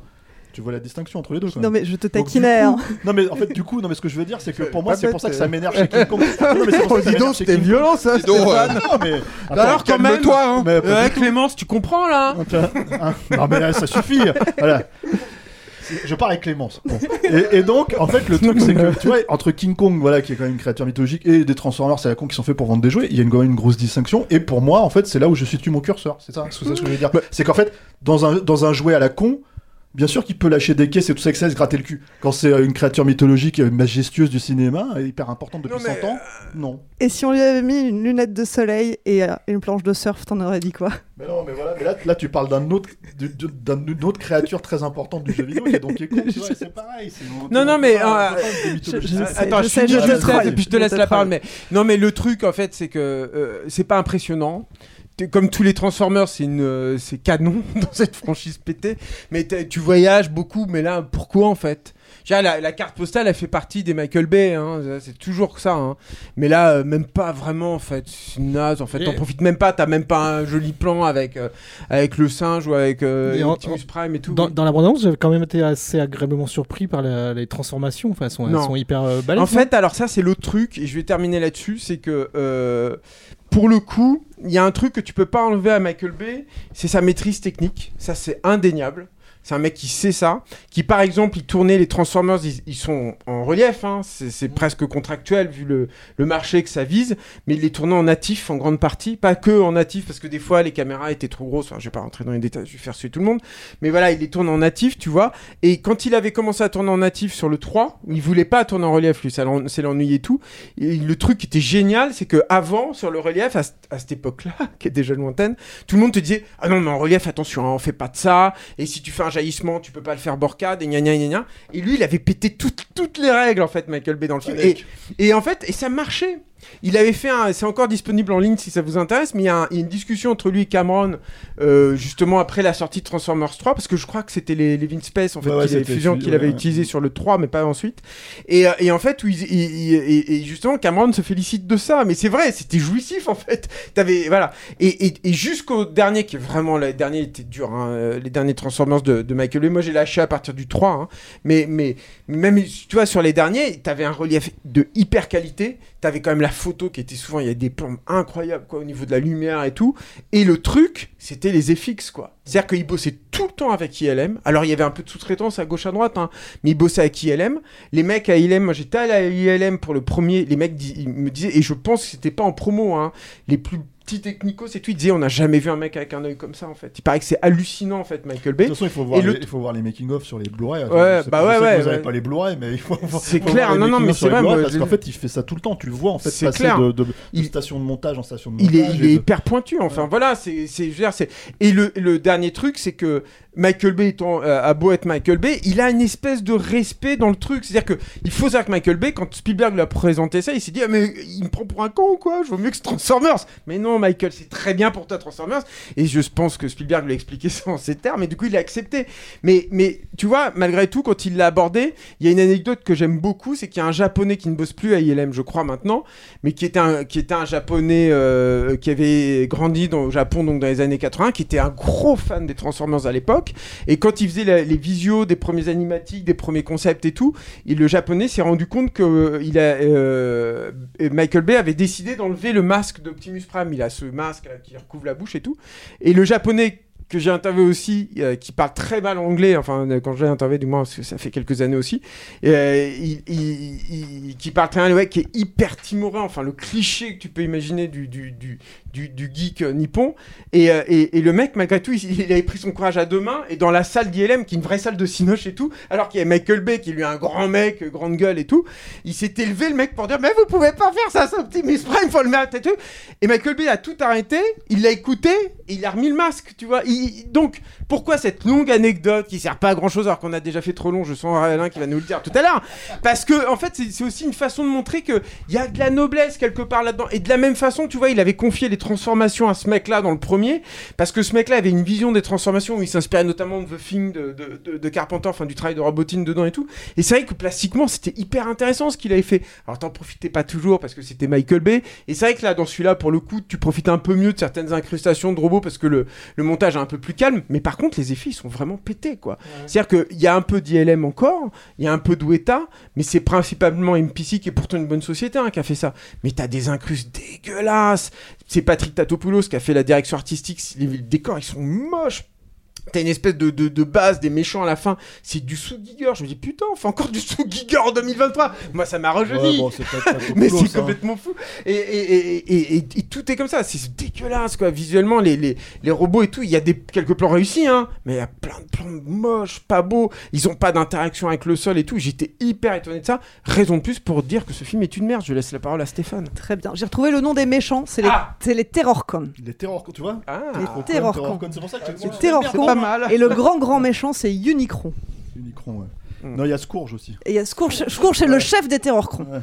Et Scourge, en fait, c'est un nom pas mal pour nous, les Français, tu vois. Mais euh, non, bah, en fait, c'est vrai que Julien, il se concentre beaucoup sur Michael Bay, mais c'est hyper important parce que, en gros, euh, euh, il a fait cinq films. Euh, même, même moi, je suis d'accord avec Julien. Au bout d'un moment, tu, tu lâches l'affaire. Hein. Je veux dire, moi, le cinquième, j'y suis allé à Los Angeles. J'étais à Los Angeles en ce moment en IMAX, laser, machin 3D. J'étais là, oh putain, je vais prendre mon pied. Et je me suis fait chier comme un rat euh, à 5 scènes près, quoi. Et, euh, et c'est vrai qu'il fallait qu'il passe à autre chose. Euh, euh, toujours est-il que, bah, en fait, donc, bon, déjà, celui-là s'est planté Donc ils sont un peu emmerdés, ils savent pas exactement quoi faire avec Transformers aussi, hein, parce que c'est quand même une grosse. ils, ils voulaient faire un espèce d'univers étendu à la, à la, à la Un Marvel multivers euh, Transformers. Ouais, ouais, un truc comme ça, mais et en fait ils ont complètement tout abandonné. En même temps, ils sont allés chercher Akiva Goldsman pour écrire ça, donc euh, à la base, donc euh, voilà, c'était mal barré quoi. Mais c'est vrai que là, en fait, tu, sens que c'est la version schmoll en fait de, de, Michael Bay. Tu sens que c'est en fait c'est pas c'est pas euh, comment dire euh, effectivement euh, comment il s'appelle Travis Knight, c'est ça le le, le, de Bumblebee où le mec, tu sens qu'en fait il a même si quelque part Bumblebee c'est un peu un remake années 80 de, de comment dire euh, du premier Transformers par certains aspects quoi notamment dans le relationnel entre la fille et la bagnole quoi Euh, le truc si tu veux c'est que tu sentais que lui il était il avait un petit peu envie de raconter ça euh, de cette manière là là le type qui fait ce Avec film- des humains, lui, il avait envie. Ouais. Michael Bay, c'est avec des explosions, c'est un autre, une autre Ouais. Mais, là, non, non, mais ce que je veux dire, c'est que par rapport au- à, à- à Junior, là, euh, tu vois, c'est- c'est terrible, en fait. c'est c'est- Mais déjà, ce mec, de toute façon, c'est c'est- moi, quand je l'ai vu arriver sur le projet, le premier truc que je me suis dit, ok, c'est le mec qui a fait Creed 2, où t'as même pas, enfin, moi qui suis, euh, qui suis un fan de Rocky, t'as même pas une scène à la Rocky où tu te dis, tiens, euh, tu vois, euh, excitante un petit peu avec. avec comment dire avec un montage ou un truc quoi. Un truc qui te fait au moins de dire bon bah je suis venu je venu voir Rocky j'ai vu ça quoi au moins. Là c'est pareil en fait. Il y a la même problématique avec ce Transformers. Il y a ce truc que les gens ont un peu oublié dans la création du, du, du MCU, qui est, qui est que, en fait, le, le, quand Kevin Feige a vu Transformers euh, 3, en fait, au moment où ils étaient en train de tourner Avengers, il a dit c'est ça qu'il faut qu'on fasse pour notre finale. Et en gros, euh, quand tu regardes le final de Transformers 3, qui est infiniment meilleur en termes d'action, etc., etc., que le final d'Avengers, quoi, je veux dire, les, relations sont absolument flagrantes. C'est-à-dire que tu te dis, ah oui, d'accord, ils ont clairement pompé des passages entiers, en fait, du climax qui dure une heure, hein, dans Transformers 3, quoi, pour, euh, pour Avengers. Pourquoi je rappelle cette anecdote? C'est parce que là, quand tu te tapes le climax de Transformers Rise of the Beast, en fait, t'as l'impression de voir le climax d'Avengers Endgame ou de Avengers, euh, comment dire, euh, euh, Infinity War, quoi, qui c'était cette espèce de grande baston générale sur une plaine, quoi. Sauf que là, ça se passe au Pérou. quoi. Moins bien fait, hein. Mais je pense qu'il avait, fait, il avait et beaucoup moins d'argent aussi. Beaucoup hein. moins d'argent, euh, même si moi je trouve que c'est des scènes de merde hein, dans, dans, dans, dans les Avengers, Certes. quoi. Euh, là, en fait, si tu veux, ils ont capitulé, c'est-à-dire qu'il y a pas, c'est-à-dire que ce n'est plus, le Transformers ce n'est même plus un référent, quoi. C'est-à-dire qu'en fait, il se réfère aux autres films, euh, aux autres blockbusters. De la même manière qu'Avengers le faisait à l'époque euh, avec le premier, quoi. Et euh, quand tu connais cette anecdote, ça situe à peu près le niveau d'ambition, je trouve, de comment dire, de ce, de ce Transformers-là, qui effectivement, enfin, passe son temps sur, sur comment dire, Optimus Prime. Euh, ou ce genre, enfin tous les persos, les Bumblebee qu'on connaît, etc., etc. Encore une scène en fait, si tu veux sacrifier avec Bumblebee, une de plus, si tu veux, où tu dis mais en fait ça, ça enfin comme c'est une préquelle, on le sait qu'il va survivre, on sait quand il va revenir. En fait, voilà, il y a en plus une utilisation un peu bizarre. Je sais pas si tu te rappelles, on, a- on, a- on s'est fait cette réflexion, on l'a vu hier hein, le film. hein. Ils l'ont montré vraiment très très euh, très très tard. Euh, Il y a ce- cette façon d'utiliser les voix euh, de, de comment dire de, de films en fait, des punchlines Ah ouais, de films en fait dans la bouche de Bumblebee, puisque c'est comme Ah, ça qu'il c'est c'est communique. Philippe Gage ouais, qui nous disait ça, qui a tiqué le premier. Enfin, moi, Mais, t'as- t'as- Mais c'est vrai que c'est bizarre. Et, et t'as- t'as- les mecs utilisent en fait des, des, des, des bouts de dialogue de Scarface. Tu vois, donc Say Hello to My Little Friend, quoi, et euh, comment dire. euh, Invasion. et- Invasion Los Angeles de Carpenter. de quoi. Carpenter. En plus, ils prennent la moitié de la phrase, la moitié de la punchline, quoi. C'est hyper bizarre. Voilà. Et, et, Et tu te dis, mais ça se réfère à qui? Ouais. C'est c'est un film pour enfants. Parce que mon fils, il connaît pas encore. Bah, c'est hein. clair. Et les, et les gosses, faut pas savoir ce que c'est, quoi. En fait, c'est c'est- Hyper c'est bizarre. super space, quoi. Parce que à la limite, je me rappelle que dans le premier, il citait Forrest Gump, tu vois, ce qui est peut-être un film que les enfants ont pu voir, euh, même si c'est pas un film. non plus, Ah, ça commence à dater quand même un peu Forrest Gump. Non, mais c'est un film de leur âge. C'est Tu vois, c'est pareil, il citait euh, Mais est-ce Star que Trek. est-ce que des c'est trucs pas comme pour ça. essayer de gratter de la nostalgie du côté des adultes qui eux-mêmes jouaient au Transformers Tu sais, à ce stade-là, je pense ça, qu'on ou sent. du euh, kiff, je- euh, où le mec il kiffe kiffe mais il y, a un autre- il y a- il y a tout ce truc en fait qui est un peu c'est encore une fois euh, tu- c'est encore euh, euh, la timidité du film est telle que effectivement tu te dis bon vous avez des nouveaux, nouvelles créatures comme les singes Alors, je vais pas faire euh, je vais pas prêcher pour ma paroisse quoi mais en fait vous avez des créatures comme ça et on les a pas vues encore dans ces dans ces films là allez-y tu vois, non, non, en fait, on refait euh, Optimus Prime qui euh, n'a pas une transformation sympa, euh, il n'a pas un plan effectivement sympa, iconique. Il y en a trop, hein, des plans iconiques dans les Michael Bay. Là, il n'y en a pas un seul. Tu aurais pu en prendre un ou deux quand même pour essayer. Quitte à les refaire, en fait, si tu veux, non. Euh, voilà, et t'as en plus ce truc où, alors d'un seul coup, et c'est tout autant timide en fait, euh, et là je spoil, ok, pour ceux qui sont éventuellement intéressés euh, à l'idée d'aller voir le film. Attention, attention, spoil. Oui, Voilà, oui, c'est oui, en fait, un ils essayent spoil. ils essayent de connecter en fait euh, euh, comment dire euh, l'univers de Transformers avec l'autre univers Hasbro qui est est G.I. Joe. Joe. Voilà et qui en fait encore une fois fait comment dire, dans l'espoir de voir comment les gens vont réagir dans la salle. C'est-à-dire Oui, que c'est pas puis- du tout intégré dans le scénar. C'est-à-dire c'est vaguement le seul truc qui pourrait vaguement s'intégrer là-dedans, c'est comment dire. Et moi, j'avais pas forcément fait la relation, c'est que à un moment donné, en fait, le personnage principal masculin se retrouve vêtu d'un espèce de costume transformable en fait et, et d'un seul coup il devient une espèce de enfin de héros de tokusatsu hein, en vrai euh, tu vois enfin euh, schmoll hein, encore une fois à l'idée- à l'image du film quoi mais mais par contre en fait qui va se battre en fait avec un costume transformable et tout ça etc etc Pire effet spécial du film. ça. Ouais, dégueulasse, dégueulasse, voilà. Et euh, c'est bon moi quand je vois ça, j'ai mes références de jeux vidéo, donc ça me fait penser à Vanquish ou un truc comme ça, mais encore une fois en mou quoi, tu vois. Et, euh, et c'était un jeu de, SF action euh, de Shinji Mikami. Et en fait le truc c'est que c'était hyper, le- tout le principe de ce jeu-là, c'est qu'il reprenait ce qu'il avait fait sur Resident Evil 4 en fait avec euh, comment dire en, en- créant le jeu d'action à la troisième personne, en recréant le jeu d'action à la troisième personne, mais en rajoutant une espèce de dynamique en fait de rapidité, euh, etc., etc. Où du coup le personnage était propulsé par son costume. Enfin bref. Là, c'est une scène de merde de 3 minutes hein, dans le film, quoi. Sauf que, bah, en fait, c'est la scène qui te justifierait qui pourrait être engagé en fait chez les G.I. Joe. j'ai même pas vu ça, moi. Bah, c'est comme ça que je le comprends quand il fait parti- participer à l'action, parce que dans, euh, par exemple, dans, le premier, dans les premiers Transformers, quand c'est Shia LaBeouf qui est dans l'action, c'est carrément en fait, il lui file le, le, le All-Star qui court avec, et en fait, si tu veux, t'as les Transformers autour qui essayent de le protéger, quoi. Là, c'est vraiment, il est, il est actif, on va Mhm. dire, si tu veux. Et euh, en gros, euh, enfin voilà, c'est c'est euh, c'est peut-être la seule idée vaguement, comment dire, nouvelle. Si tu veux, euh, qu'ils essayent un tout petit peu d'exploiter sans forcément y arriver, parce que c'est comme avec le singe. C'est-à-dire qu'à un moment donné, euh, ça, ça apparaît, ça disparaît, comme c'est comme c'est venu, quoi. Moi, je pense qu'il faut Ouais. insister sur le truc de Transformers 3 et par rapport à Avengers parce que Michael Bay, même sur les derniers, en fait, il a- il- il- tu peux encore une fois tout reprocher à Michael Bay. Et moi, je l'entends, c'est-à-dire, je comprends en fait que, que ma passion pour ce mec-là puisse être déviant en partie, pas, pas sur tout, mais en tout cas sur les Transformers, ça c'est indéniable. Mais, mais le truc, c'est que le mec a des idées de, comme ils disent les ricains, les sept pistes, quoi. C'est-à-dire qu'il a des idées de, de dramaturgie, de scènes d'action qui sont incroyables. Le, le- le building dans le 3 là qui se penche d'un côté avec tout qui glisse, c'est génial. C'est peut-être pas réalisé comme vous voulez, c'est peut-être pas avec la rythmique que vous voulez, mais c'est génial. La fin, alors je vais prendre encore un autre exemple, la fin du 4 sur tous ces trucs parallèles, etc., ces machins qui volent et tout, c'est génial. Moi, j'avais jamais vu ça avant au cinéma. Le problème, c'est que ça arrive à la fin du 4 et que t'en as ras le bol, mais c'est pas grave. Ça te donne des images incroyables. Et là, effectivement, t'as rien. T'as que dalle. T'as les scènes où le Transformers, il, se retourne un moment là, quand il roule. Il se retransforme pour retourner, mais c'est vachement moins bien que quand euh, Bumblebee est rattrapé chez la bouffe en air, dans l'air là, puis qu'il se retransformait pour atterrir sur la route et tout. C'était génial ce plan. Bref, voilà. Oui, mais euh, bon, ça c'était complètement déviant aussi. hein. Alors, il y a c'était une, trop bien. une personne qui s'est pas encore exprimée. Tu l'as pas vu Oh le lâche. Moi non plus. Non, Vincent il nous a lâché. Je savais que Pierrick l'avait pas vu, mais je pensais que tu l'avais vu toi. Vincent. Non, mais je déteste les Transformers. Ouais, très bien, bon. Je te voyais cramponné au canapé pendant tout le temps Tu sais pas ce que tu loupes. Stéphane et Julien parlaient.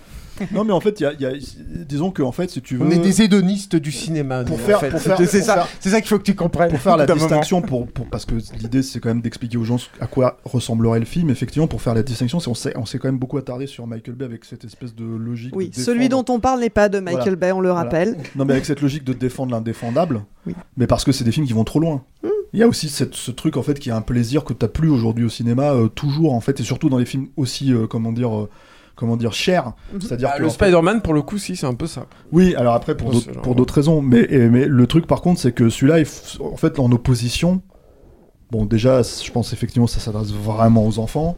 Et le deuxième truc, c'est que il y a, euh, Non, ça c'est il faux, a- Steph. Moi, je suis sûr qu'ils vont pas kiffer, hein, Lucas et Célestin. J'ai pas dit que c'était un bon film. J'ai dit que ça s'adresse aux enfants. Ah, ça, ça, je non, pense que ça va, c'est à eux que ça Il s'adresse. faudra refaire un capture mag avec eux, mais tu Ouais, vois. ouais, et le truc, j'ai pas dit que. ouais, mais- mais- mais de toute façon, on- on est- le film n'est pas encore sorti là au moment où on enregistre.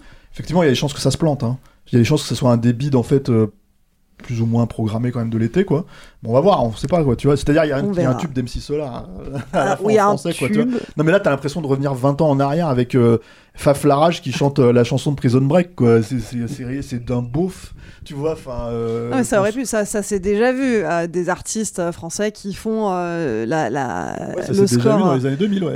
c'est ce que je dis. Non, mais ça, ça peut être bien, mais là en l'occurrence c'est raté. Dans Ratatouille, c'est génial. Quand, quand je l'ai Bon, écouté, quand, quand j'ai entendu le générique de fin, je me suis demandé est-ce qu'ils ont pris un groupe et ils lui ont demandé de parodier MC Solar? Et après j'ai vu, ah non, c'est vraiment. MC Solar. Très beau, très beau. C'est quoi tout, tout se transforme. Le, Tout se transforme. Ça m'a rendu Ah ouais, très ouais, triste. Ah ouais, c'est pas mal. hein, c'est euh, c'est- bonne c'est- idée. c'est inspiré. Moi, il y a Mais, une scène que j'ai bien Voilà. aimée dans le film. Ah. C'est une du tout début. parce que bon, donc je replace le contexte. C'était le tout premier film Transformers que j'allais voir. Je ne savais pas à quoi m'attendre, mais je pense que j'en attendais, j'en attendais pas grand chose. Et effectivement, j'en ressors avec euh, pas grand chose non plus.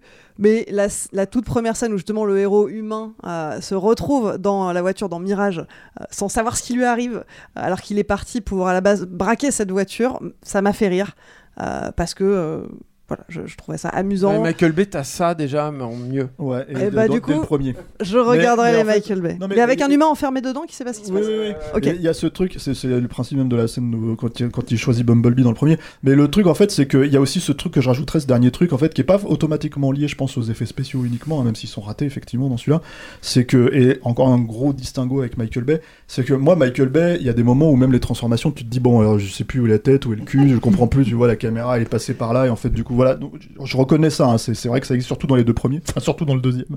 le deuxième qui vraiment, euh, comment dire, c'est c'est le c'est le ça de, de, de Michael Bay le film quoi c'est vraiment euh, là il a lâché la rampe et tout quoi Euh, il y avait pers- il y avait pas de psy il y avait rien sur le plateau et ils- l'ont laissé faire et tout Et- Regardez les bonus. ah non, mais, hein, mais le film et les bonus quoi et, euh, et euh, mais le truc c'est que euh, globalement les Transformers en fait ce qui est acheté aussi et je pense que tu peux pas faire une franchise qui marche sur le long terme s'il y avait pas ça dans le film c'est que pour autant que le concept soit complètement con parce qu'il est complètement con ce concept en fait c'est des robots qui se transforment en bagnole juste parce qu'il fallait vendre fallait s'adresser aux gamins qui alors on a fait on a fait comment t'appelles ça euh, une enquête et on s'est rendu compte que les, gamins ils aimaient les robots et les voitures donc on va faire des, robots qui se transforment en voiture tu vois. Euh, euh, tu t'achetais le truc. C'est-à-dire ils existaient dans cet univers. Ils existaient dans le style de Michael Bay ils existaient dans tous ces trucs là y compris un peu moins je dirais en tout cas ça marche à Los Angeles ou ces trucs là dans, le- dans le premier quoi peut-être un peu moins quand ils vont euh, en Égypte dans, dans le 2 et tout ça etc etc mais là le problème un peu ouais. Non non mais, mais là le problème en fait de celui-là c'est qu'ils vont en, en- au Pérou et t'as des plans en fait si tu veux où tu les vois courir sur les toits des maisons et c'est ridicule. Tu te dis mais ça s'intègre pas. Tu vois c'est pas possible en fait. C'est c'est- tu verrais ça t'aurais même pas peur tu rigolerais en fait si tu veux en vrai tellement c'est mal euh, pensé quoi. Tu vois là c'est mal intégré quoi. T'aurais peur en vrai.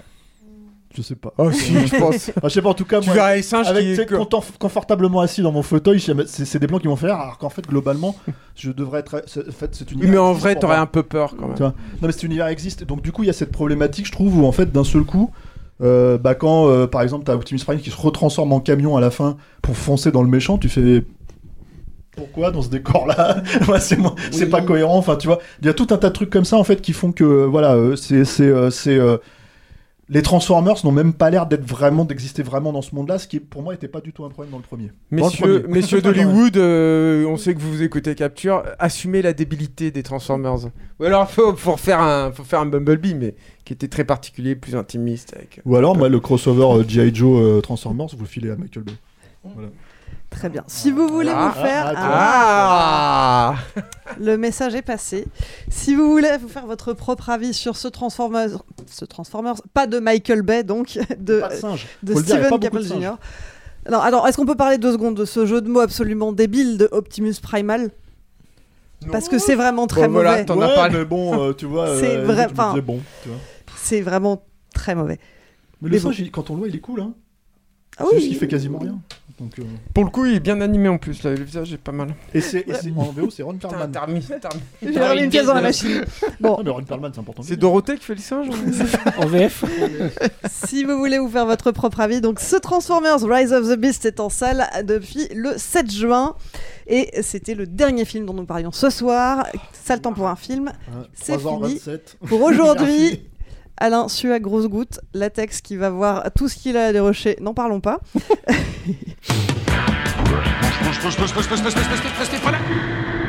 Sale temps pour un film, c'est fini pour aujourd'hui. Stéphane, Pierrick, Julien, Vincent, merci. Merci, Merci Clémence. Clémence. Merci Clément. Merci Clémence. Et puis merci à Alain, toujours derrière sa console, Merci, et qui est soulagé qu'on ait terminé. Ils Et puis, faites des caisses, ça va. et puis merci va, à... il est tranquille, Oui. il a une casquette, en fait, tout va bien, il a pas, il a pas chaud, quoi. si, si. Et puis merci à vous qui nous écoutez et qui êtes un peu plus nombreux chaque semaine. Euh, si vous nous suivez et que vous appréciez notre travail, on le redit, vous pouvez nous soutenir. Vous pouvez nous soutenir euh, en, nous, en nous donnant des sous sur KissKissBankBank ou sur Tipeee. Pour ça, tapez mot-clé Capture Mag. Vous pourrez souscrire à un don ponctuel ou à un don récurrent euh, et ainsi débloquer des exclusivités. Par exemple un accès à notre serveur Discord privé, mais également euh, des contenus en avant-première, à certains podcasts, certaines vidéos avant tout le monde, et puis un tarif préférentiel pour nos séances de cinéma capture. Euh, donc pour ça, rendez-vous sur KissKissBankBank ou tipeee.com, mot-clé Capture Mag. Et puis si vous nous découvrez, si c'est la première fois que vous nous écoutez, pensez à vous abonner, pensez également à suivre notre chaîne YouTube. Enfin, si vous voulez nous aider, vous pouvez aussi parler de nous à vos amis, relayer nos émissions sur les réseaux sociaux. Euh, Faites euh, en sorte qu'on se fasse connaître et puis mettez-nous des petites étoiles sur les applis de podcast pour nous faire monter dans les algorithmes, ça fait toujours plaisir. Je vous laisse, on se retrouve dans trois semaines pour le tout dernier épisode de Saltan de la saison. Et ouais, on est comme ça, on vous prévoit un deuxième épisode pour le mois de juin, histoire de finir en beauté. Et avec euh, au programme en plus, euh, bah, plutôt, euh, plutôt un bon programme, puisque on parlera de Flash, du nouveau Pixar, et puis surtout du nouvel Indiana Jones. Donc on se retrouve dans trois semaines. Allez, salut